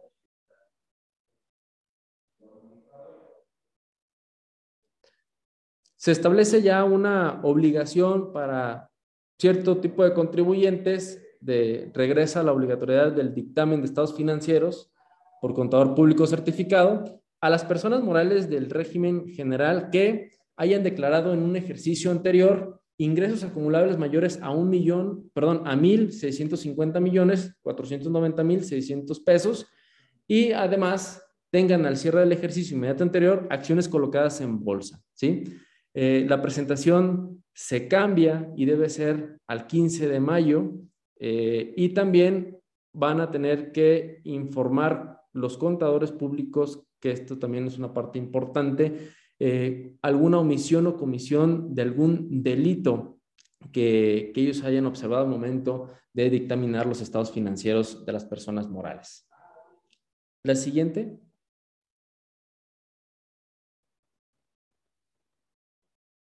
Para, para, poder definir el monto de esos ingresos, tendríamos que evaluar ahorita cómo cerramos 2021 para ver si vas a estar obligado en 2022 y presentes el dictamen el 15 de mayo de 2023. Entonces, ahí tengan cuidado, si presentas ahorita ICIF, nada más sería migrar a dictamen. El dictamen sigue siendo opcional para aquellos que no rebasan los montos, pero acuérdense que es o ICIF o es dictamen fiscal si presentas dictamen, se, entiende por presentada la ICIF. Si no presentas dictamen y caes en la obligación de la ICIF, hay que evaluar si la llenas al 100 o la puedes llenar parcialmente según las reglas para 2022. Adelante, Gracias, gracias mi estimado Luis. Se agregan nuevos sujetos eh, para la fiscalización en términos del artículo 42 del Código Fiscal a las instituciones financieras fiduciarias, fideicomitentes o fideicomisarios, partes contratantes o integrantes en el caso de cualquier otra figura jurídica. ¿Y esto por qué? Es por una nueva obligación que se está estableciendo en el Código Fiscal, en el artículo 32 de Código, para presentar una serie de informativas al SAT de quién es el eh, beneficiario controlador de las personas morales. ¿Y quién va a ser este beneficiario controlador? Oye, aquella persona física que recibe todo el beneficio económico de la persona moral. ¿sí? Esto es atendiendo a unas indicaciones que ya le había hecho eh, en el G20 y la GAFI a, varios estados y es en cumplimiento de estas mismas eh, pues, mm, peticiones que está haciendo la, la, GAFI y el G20 para México y de esta manera pues están eh, poniendo como sujetos de facultades de comprobación a través del artículo 42 para verificar el debido cumplimiento de estas personas, estos nuevos sujetos, de esas disposiciones eh, nuevas que se están poniendo en el artículo 32 de Código Fiscal de la Federación en términos de quién es el beneficiario controlador de las personas morales. La siguiente, por favor.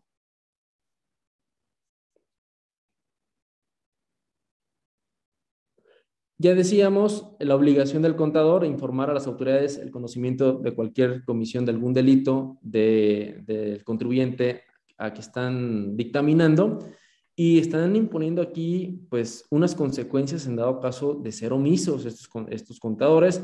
La primera es la que ya conocíamos, una suspensión del registro por el periodo de tres años y la siguiente le van a poder considerar el delito de encubrimiento, ¿sí? Con una pena de tres meses a seis años de prisión. Entonces, hay que tener mucho cuidado con, con esta reforma, más que nada para los contadores que están dictaminando. Me parece, sí, una atención, una, una modificación agresiva por parte de la autoridad hacia, hacia el gremio, ¿no?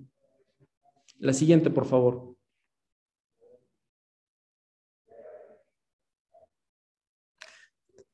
La simulación eh, entre partes relacionadas ya va a poder ser eh, determinada por la autoridad fiscal a, eh, dentro de las auditorías que esté practicando, en tratándose únicamente de operaciones que se realicen entre partes relacionadas.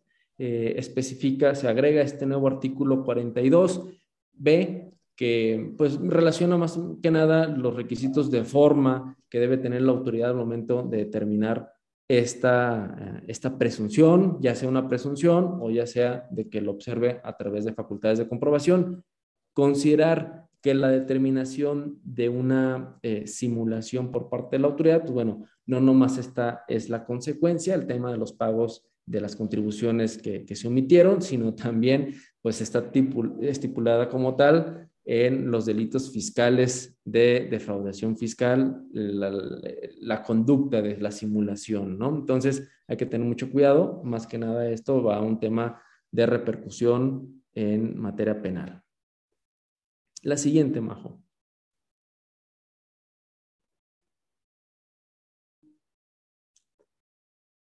Ya lo platicábamos, eh, tanto en Código Fiscal de la Federación, perdón, en, cancelación de certificado sello digital, aquellas contribuyentes que tenían una segunda empresa eh, debajo del cajón, en dado caso que me restringieran sellos digitales, ya también se va a considerar que es una nueva presunción de operaciones inexistentes el que esta otra empresa que tú saques del cajón para estar realizando operaciones que corresponden a la empresa que fue eh, restringida en su certificado sello digital, se va a presumir que las operaciones que realiza son inexistentes, ¿sí? Entonces hay que tener ya mucho cuidado con este tipo de, estrategias que en su momento pues todavía se, se puedan estar llevando. A partir del próximo año eh, ya se va a considerar como una operación inexistente las que realiza esa empresa de cajón en nombre o en representación de la otra empresa hermana que haya tenido la restricción o cuente todavía con la restricción de los sellos digitales. La siguiente. En temas de acuerdos conclusivos, que es aquel medio alternativo que cuando tú estás en una facultad de, auditoría, de comprobación de la autoridad, tú puedes llegar a un acuerdo conclusivo sin que se te determine un crédito fiscal que a la larga tengas que impugnar ante tribunales. Este acuerdo conclusivo se lleva a cabo en Prodecon, ¿sí? Prodecon es el mediador entre las partes para que se llegue a un convenio entre el SAD y el contribuyente y están estableciendo que el mismo no durará este procedimiento de acuerdo conclusivo más de 12 meses una vez que tú presentes la solicitud directamente ante Prodecon.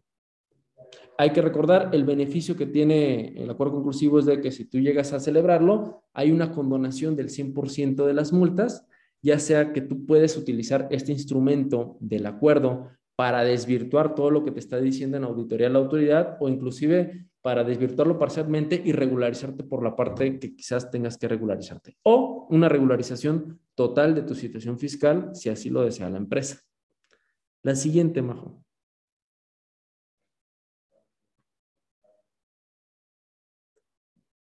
Y tener cuidado con, con el tema ya de la carta aporte porque se implementa o se adiciona más eh, una presunción en el delito de contrabando en el que realices el traslado de bienes o mercancías por cualquier medio de transporte y no cuentes con el comprobante fiscal digital por Internet de tipo de ingreso o tipo de traslado, según corresponda el que se incorpora el complemento de, de carta aporte muchísimo cuidado. Eh, esto también se implementa para tema de eh, traslado de hidrocarburos, petrolíferos y petroquímicos.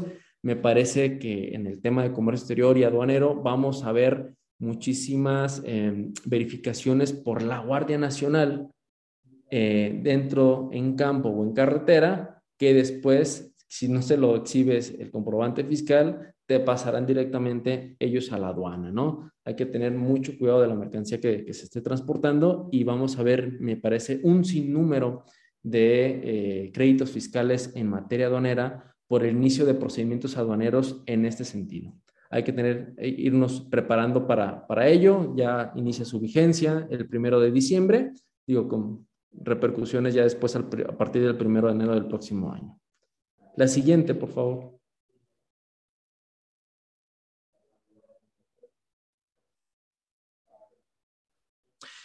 Y finalmente, hay algo que, sí considero de, gravedad, porque ya le dan una nueva atribución a la autoridad de poderte efectuar un embargo de bienes eh, propios del contribuyente, ya sean los depósitos bancarios, lo que vemos en las inmovilizaciones de cuentas bancarias, bienes intangibles, acciones, bonos y bienes inmuebles, esto a través de buzón tributario, ¿sí? Oye, tienes un crédito contribuyente exigible, una multa, un crédito fiscal, una liquidación exigible para la autoridad, ellos ya te van a notificar a través de buzón tributario. Oye, te doy eh, a conocer una determinación previa de que ya se embargó tu, buzón tributario, perdón, ya se embargó tus bienes, en este caso inmovilización de cuentas bancarias, y una vez que surte efectos esa notificación, la autoridad de inmediato va a hacer la solicitud a la CNBB para que se congelen tus cuentas. Es una gravedad, es una violación esto que está haciendo la autoridad al principio eh, de audiencia previa que deben tener todos los contribuyentes en un acto de embargo, ya sea porque En la actualidad, el acto de embargo se realiza de manera presencial y siempre se le otorga el derecho eh, del embargado a señalar bienes. Y aquí se está restringiendo ese derecho de audiencia eh, para estos contribuyentes, dado que lo están haciendo a través de este medio electrónico, el buzón tributario, o incluso también están agregando los, los estrados y los edictos. Entonces, me parece, sí, una medida agresiva para todos aquellos eh, créditos fiscales o contribuyentes que tengan créditos fiscales, van a implementar, me parece, por doquier esta medida congelando cuentas bancarias de los contribuyentes. Y me parece la siguiente, hasta aquí terminaríamos con Código Fiscal de la Federación. Si quieres, te cedo la palabra, mi estimado Luis. Muchas gracias, mi estimado Joel. Pues bueno, ya como vieron, las reformas en sí eh, se confirman que son de fiscalización. Ahorita ya con la participación de Joel con Código Fiscal de la Federación, pues ya lo vimos. Eh, se, se, traduce mucho en la parte de restricción de CCD, entre otros cambios. Este, bien importante, bien importante que tratemos de mapear las reformas que les van a aplicar a ustedes en sus empresas, porque poco a poquito van a empezar a escuchar un poco más sobre eh, Mm, oye, en esta disposición quedó esto débil, oye, se publicaron las reglas y hubo más todavía que hay que considerar. Ahorita les estamos hablando de lo general, lo que identificamos que puede ser riesgoso para ustedes. Lo importante es que se lleven el mensaje de cada uno de los puntos y ustedes vean cuáles les aplican. Si derivado de esta sesión ustedes necesitan que tengamos o nos pongamos en contacto con ustedes, es un hecho que lo podemos hacer para aterrizarlo y hablar un poco más específico. De todas formas, me adelanto a la diapositiva que viene más adelante. Eh, tenemos la siguiente sesión que vamos a hablar sobre el tema de pagos al extranjero y después viene cierre fiscal. Ese de precierre fiscal viene bien importante porque vamos a aterrizar también algunos puntos ya de reforma 2022. Este, sí, ahí está bien, Majo, si quieres adelantarte. Queríamos hablarle sobre algo más el tema de impuesto global sobre multinacionales, entendemos que muchas de las empresas que están ahorita conectadas, pues tienen capital extranjero y les puede aplicar. Lo que sí queremos decirles es que, entrevista, eh, que en entrevista con, la, con, la, con, la, con el SAT nos ha confirmado que efectivamente no es muy atractivo este impuesto global que se ha autorizado de manera mundial.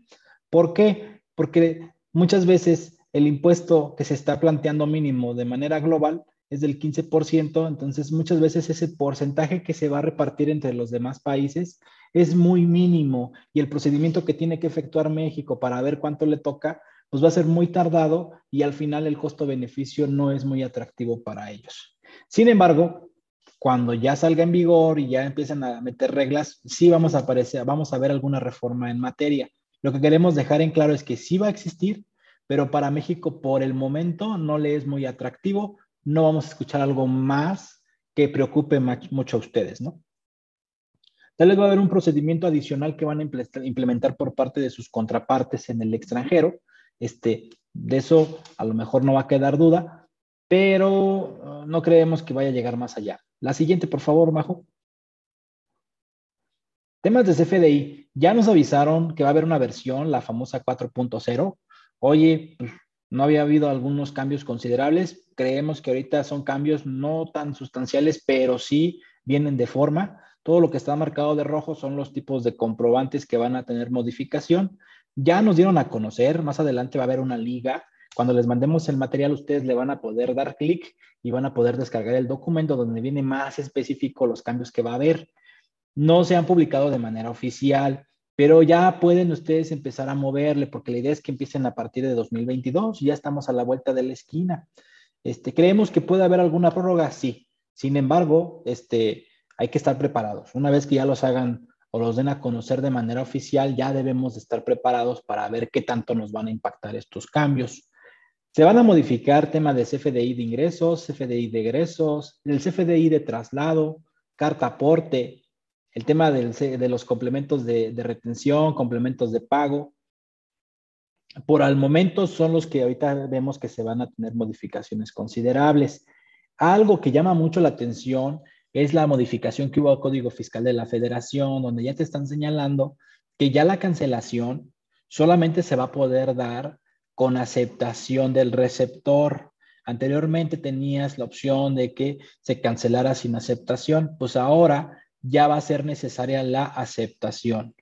Segunda, con la modificación en CFDI, cuando tú hagas el servicio de cancelación o pretendas cancelar algún comprobante, vas a tener que indicar el motivo y referenciar al CFDI que quieres cancelar.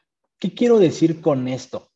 En la práctica, lo que vemos muchas veces es que no damos efecto a la cancelación como debe de ser y buscamos una nota de crédito, un CFDI de egreso para darle efecto contrario al ingreso.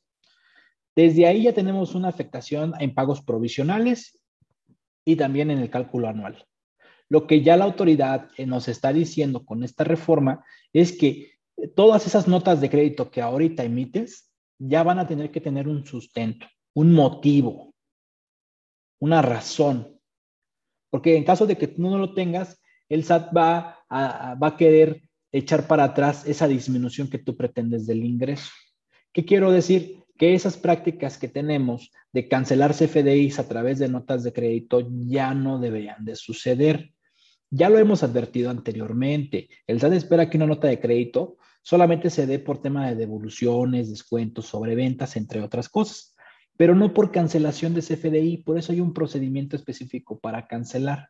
Entonces, si tenemos esa costumbre de cancelar CFDIs a través de notas de crédito, pues hoy en día lo que nosotros sugerimos es que evalúes tus notas de crédito y eso es lo que vas a tener que hacer ya de manera anual, evaluar todas esas notas de crédito que te van a jugar como deducción en resultados y vas a tener que distinguir de cada una si es descuento, si es devolución, si es este rebaja sobre ventas para poder darle soporte a esa deducción. Las que no, claramente no tendrían que ser no deducibles, simplemente no se deberían de considerar y tu ingreso va a quedar igual. Tema del CFDI de traslado junto con carta aporte. Hoy en día estamos escuchando mucho que ya va a entrar en vigor la parte de carta aporte, el primero de diciembre ya para que sea obligatorio a partir del primero de enero de 2022.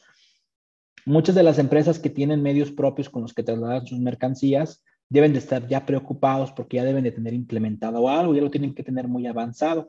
Pero hay muchos de nuestros clientes que no tienen medios propios, pero sí tienen proveedores que les prestan el servicio de transporte. Hay algunos que inclusive rentan el transporte, ellos ponen al chofer y trasladan sus mercancías. Entonces, esos que rentan el transporte y que tienen los medios propios, que es el equipo de transporte, tienen que estar implementando el CFDI con complemento carta aporte tipo ingreso tipo ingreso. Si es que le llegaran a facturar ese transporte a una persona. Pero si solamente lo utilizan para trasladar sus mercancías, debería ser un CFDI traslado para que no les juegue como ingreso con el complemento carta aporte. Ahí está la diferencia para que no nos hagamos, eh, no nos revolvamos. Existe el complemento carta aporte que puede estar en un CFDI de ingreso, para aquellos que sí facturan el servicio de transporte como tal, o el CFDI de traslado con complemento carta aporte para aquellos que tienen los medios propios y que solamente trasladan la mercancía, es decir, no van a, no van a facturar el servicio de transporte, pero sí van a trasladar sus propias mercancías. Si no tienes ninguna de estas dos, entonces nada más preocúpate por el tema de tus proveedores. ¿Por qué? Porque el no tener el complemento carta aporte de manera adecuada puede comprometer la deducción al no tener el CFDI completo con todos sus requisitos. El complemento es eso, es complemento al CFDI. Entonces, si no tienes ese complemento como debe de ser, no tienes el CFDI completo y no cumples con el requisito para que sea una deducción autorizada. Hay que tener muy en cuenta y mapeados a tus proveedores hoy en día que van a tener esa obligación de emitirte complemento carta aporte. Vas a tener que hacer a lo mejor una guía para poder validar, porque son muchos los campos e información que debes de proporcionar y que debes de validar una vez que te llegue el CFDI con ese complemento para ver que está llenado de manera adecuada. Tema de retenciones. Ya nos están diciendo que vamos a tener que rastrear un poquito más el domicilio fiscal de aquellos extranjeros a los que les hacemos retenciones por título quinto cuando emitimos este, este, este CFDI con, con el complemento de retención. Tengamos mucho cuidado. ¿Por qué? Porque ya también la autoridad está buscando más información sobre los extranjeros a los que hacemos este tipo de pagos, entre otras cosas. Por ejemplo, el complemento de pago también ya lo está tocando. ya está buscando agregar otros conceptos en el complemento de pago para que tenga mayor información y pueda cruzar con otras obligaciones. Por ejemplo, en complementos de pago está metiendo un concepto que quiere que ya le pongas el total pagado a nivel factura. ¿Qué quiere? Pues lo que quiere es tener o poder rastrear el flujo de efectivo contra bancos, que, lo que es lo que ahorita no, no ha podido lograr al 100. Entonces, lo que va a querer es que ya casi, casi tu complemento de pago haga match contra tus bancos. Y el SAT ya en cualquier momento también puede consultar tus cuentas bancarias para poder hacer ese, pre, ese cruce y poder eh, eh, definir si inicia alguna facultad de comprobación o no. La siguiente, por favor. En el archivo que les vamos a compartir, les digo, ya viene más completo. Estos son los cuatro que quiero cuatro cuadros que quiero rescatar, que son los principales cambios que va a haber al CFDI para la versión 4.0, la versión 2.0 en el complemento de pagos, entre otras cosas. Entonces, aquí es bien importante que una vez que les llegue el material, ustedes revisen esta, esta presentación para que ustedes vean cuál es la que les va a impactar de manera considerable. Ahora, si no quieren hacer esa chamba, lo que nosotros vamos a hacer con nuestros clientes es prestar un servicio que ya estamos ahorita preparando, donde les vamos a indicar en una sesión grabada los principales cambios detallados para que ustedes puedan identificar cuáles en realidad les aplican y cuáles no. Y vamos a tener una sesión o dos sesiones adicionales ya en vivo con cada uno de ustedes, donde platicaremos específicamente sobre los tipos de comprobantes que ustedes tienen. Esa va a ser una sesión personalizada para cada cliente. Este servicio nos lo han pedido cada año para ver cambios y actualización en CFDIs. Lo podemos tener con ustedes. Como es a destajo, el costo es muy, muy accesible. Si les interesa, tienen nuestro correo electrónico, los medios de contacto por donde les llegó la invitación, les podemos enviar la cotización. Todavía no estamos iniciando porque no tenemos oficialmente estos cambios, pero cuando ya los tengamos oficiales, ya tenemos la grabación, ya podemos empezar a agendar las sesiones para que ustedes empiecen a tener ya su capacitación, actualización y medir el impacto en la modificación de CFDIs. ¿Es considerable la modificación? Sí. ¿Deberían de tener algún tercero que les valide y les confirme los cambios? También. Este servicio se los ofrece. Lo dejamos abierto y en las siguientes sesiones hablaremos más sobre ello. La siguiente, por favor. Esos son los links de interés. Ya cuando les llegue la, la presentación, ustedes van a poder ingresar a cada una y van a poder consultar lo que queremos compartirles. La siguiente, por favor, Majo.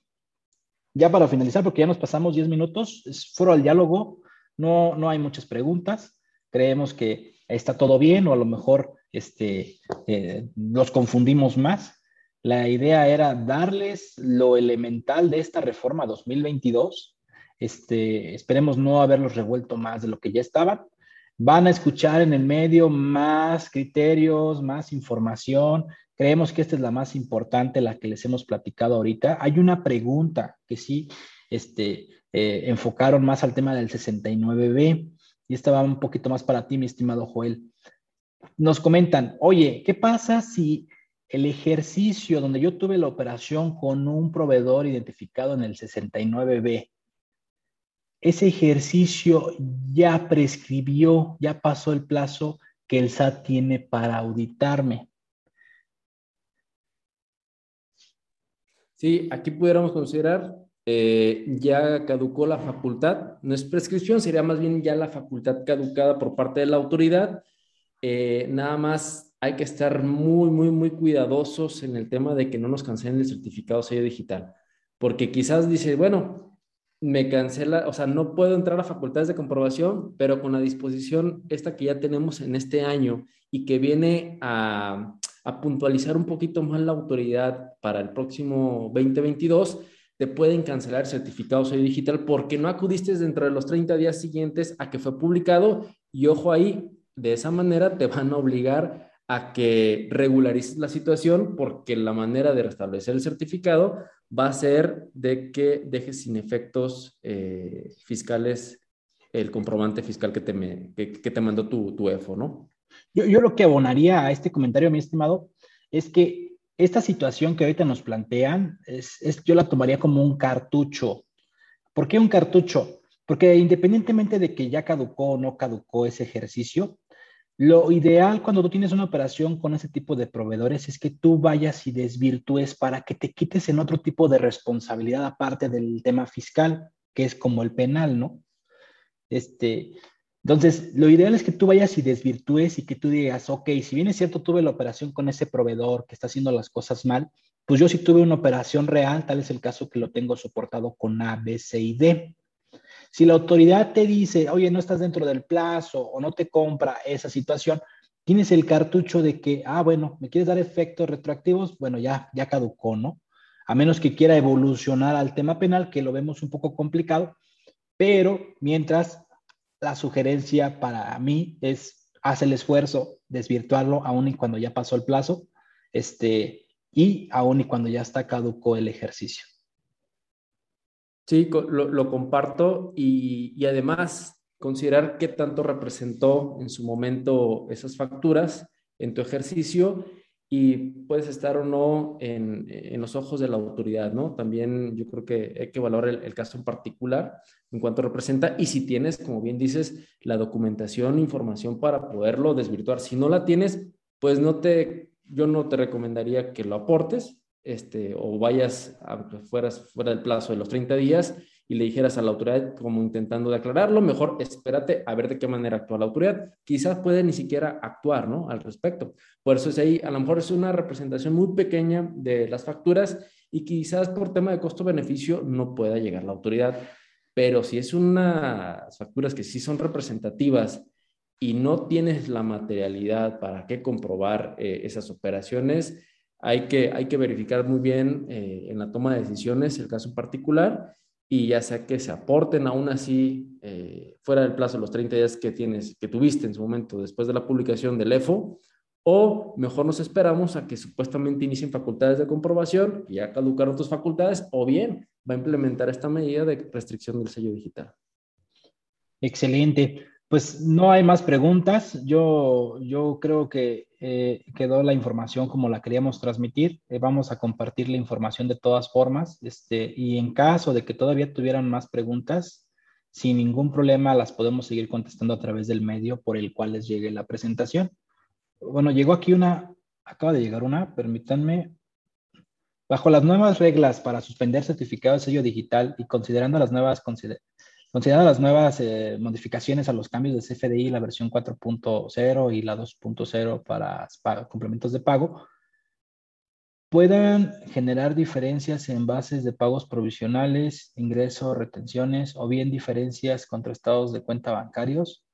Existe un riesgo que se puede materializar en caso de una falta adecuada en el seguimiento mensual de operaciones.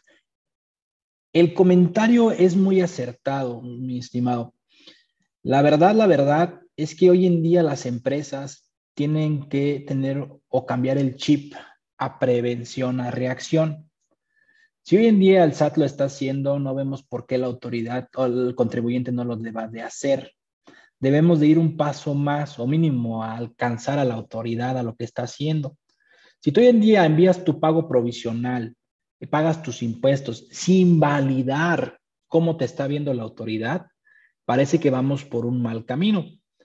Lo ideal es que antes de que tú pagues tus impuestos de manera mensual y anual, valides y hagas un examen de conciencia de qué pasó con tus XML, porque es la base o la principal base de datos que el SAT utiliza para poder cruzar información.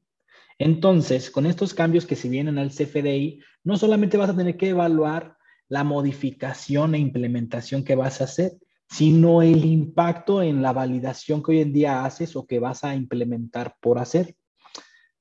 La validación contra lo que declaras, contra tu sistema contable, contra los criterios que tiene la empresa para pagar impuestos. Entonces, va a haber muchas situaciones en donde la forma como tú timbras va a generar diferencias como lo declaras. Eso también lo tienes que tener muy claro, porque va a llegarte una carta de invitación señalando esas diferencias y tú vas a tener que tener el soporte para soportar esas diferencias. No estamos diciendo que debe de cuadrar o conciliar tal cual. Lo que estamos dando a entender es que si existen esas diferencias, tú tengas el control de esa diferencia. Que no te llegue la carta de invitación y tú no estés ni por enterado de esa diferencia. A eso le llamamos nosotros análisis FDI. Nosotros lo ofrecemos con clientes, digo, va a sonar a comercial, pero lo ofrecemos con clientes antes de que ellos envíen su pago provisional, se les envía su análisis FDI para que compulsen qué FDIs tienen emitidos, recibidos, incluyendo complementos de pago, recibos de nómina, entre otras cosas, y compulsen antes de que declaren para ver si hace sentido. Ahora, las modificaciones que vienen a complemento de pago y todo lo que estuvimos platicando a lo largo de esta sesión, nos está dando un panorama de que el SAT sí espera, espera preliquidar en algún momento. Ya lo está haciendo con ISR, ya está determinando ciertas cifras en tu declaración anual. Creemos que va a haber todavía más cifras que te va a pues, proponer, pero también en IVA ya le está metiendo más al tema de complemento de pago. Entonces, en algún momento también ya va a poder predeterminar el IVA que es a flujo de efectivo. ¿Qué quiero decir con eso? Que en devoluciones ya lo va a poder hacer más cansado, que en una facultad de comprobación ya va a ser más fácil que la autoridad te, te niegue algo o te rechace algo porque no te cuadra con lo que tienes en la parte documental y que tú propiamente envías.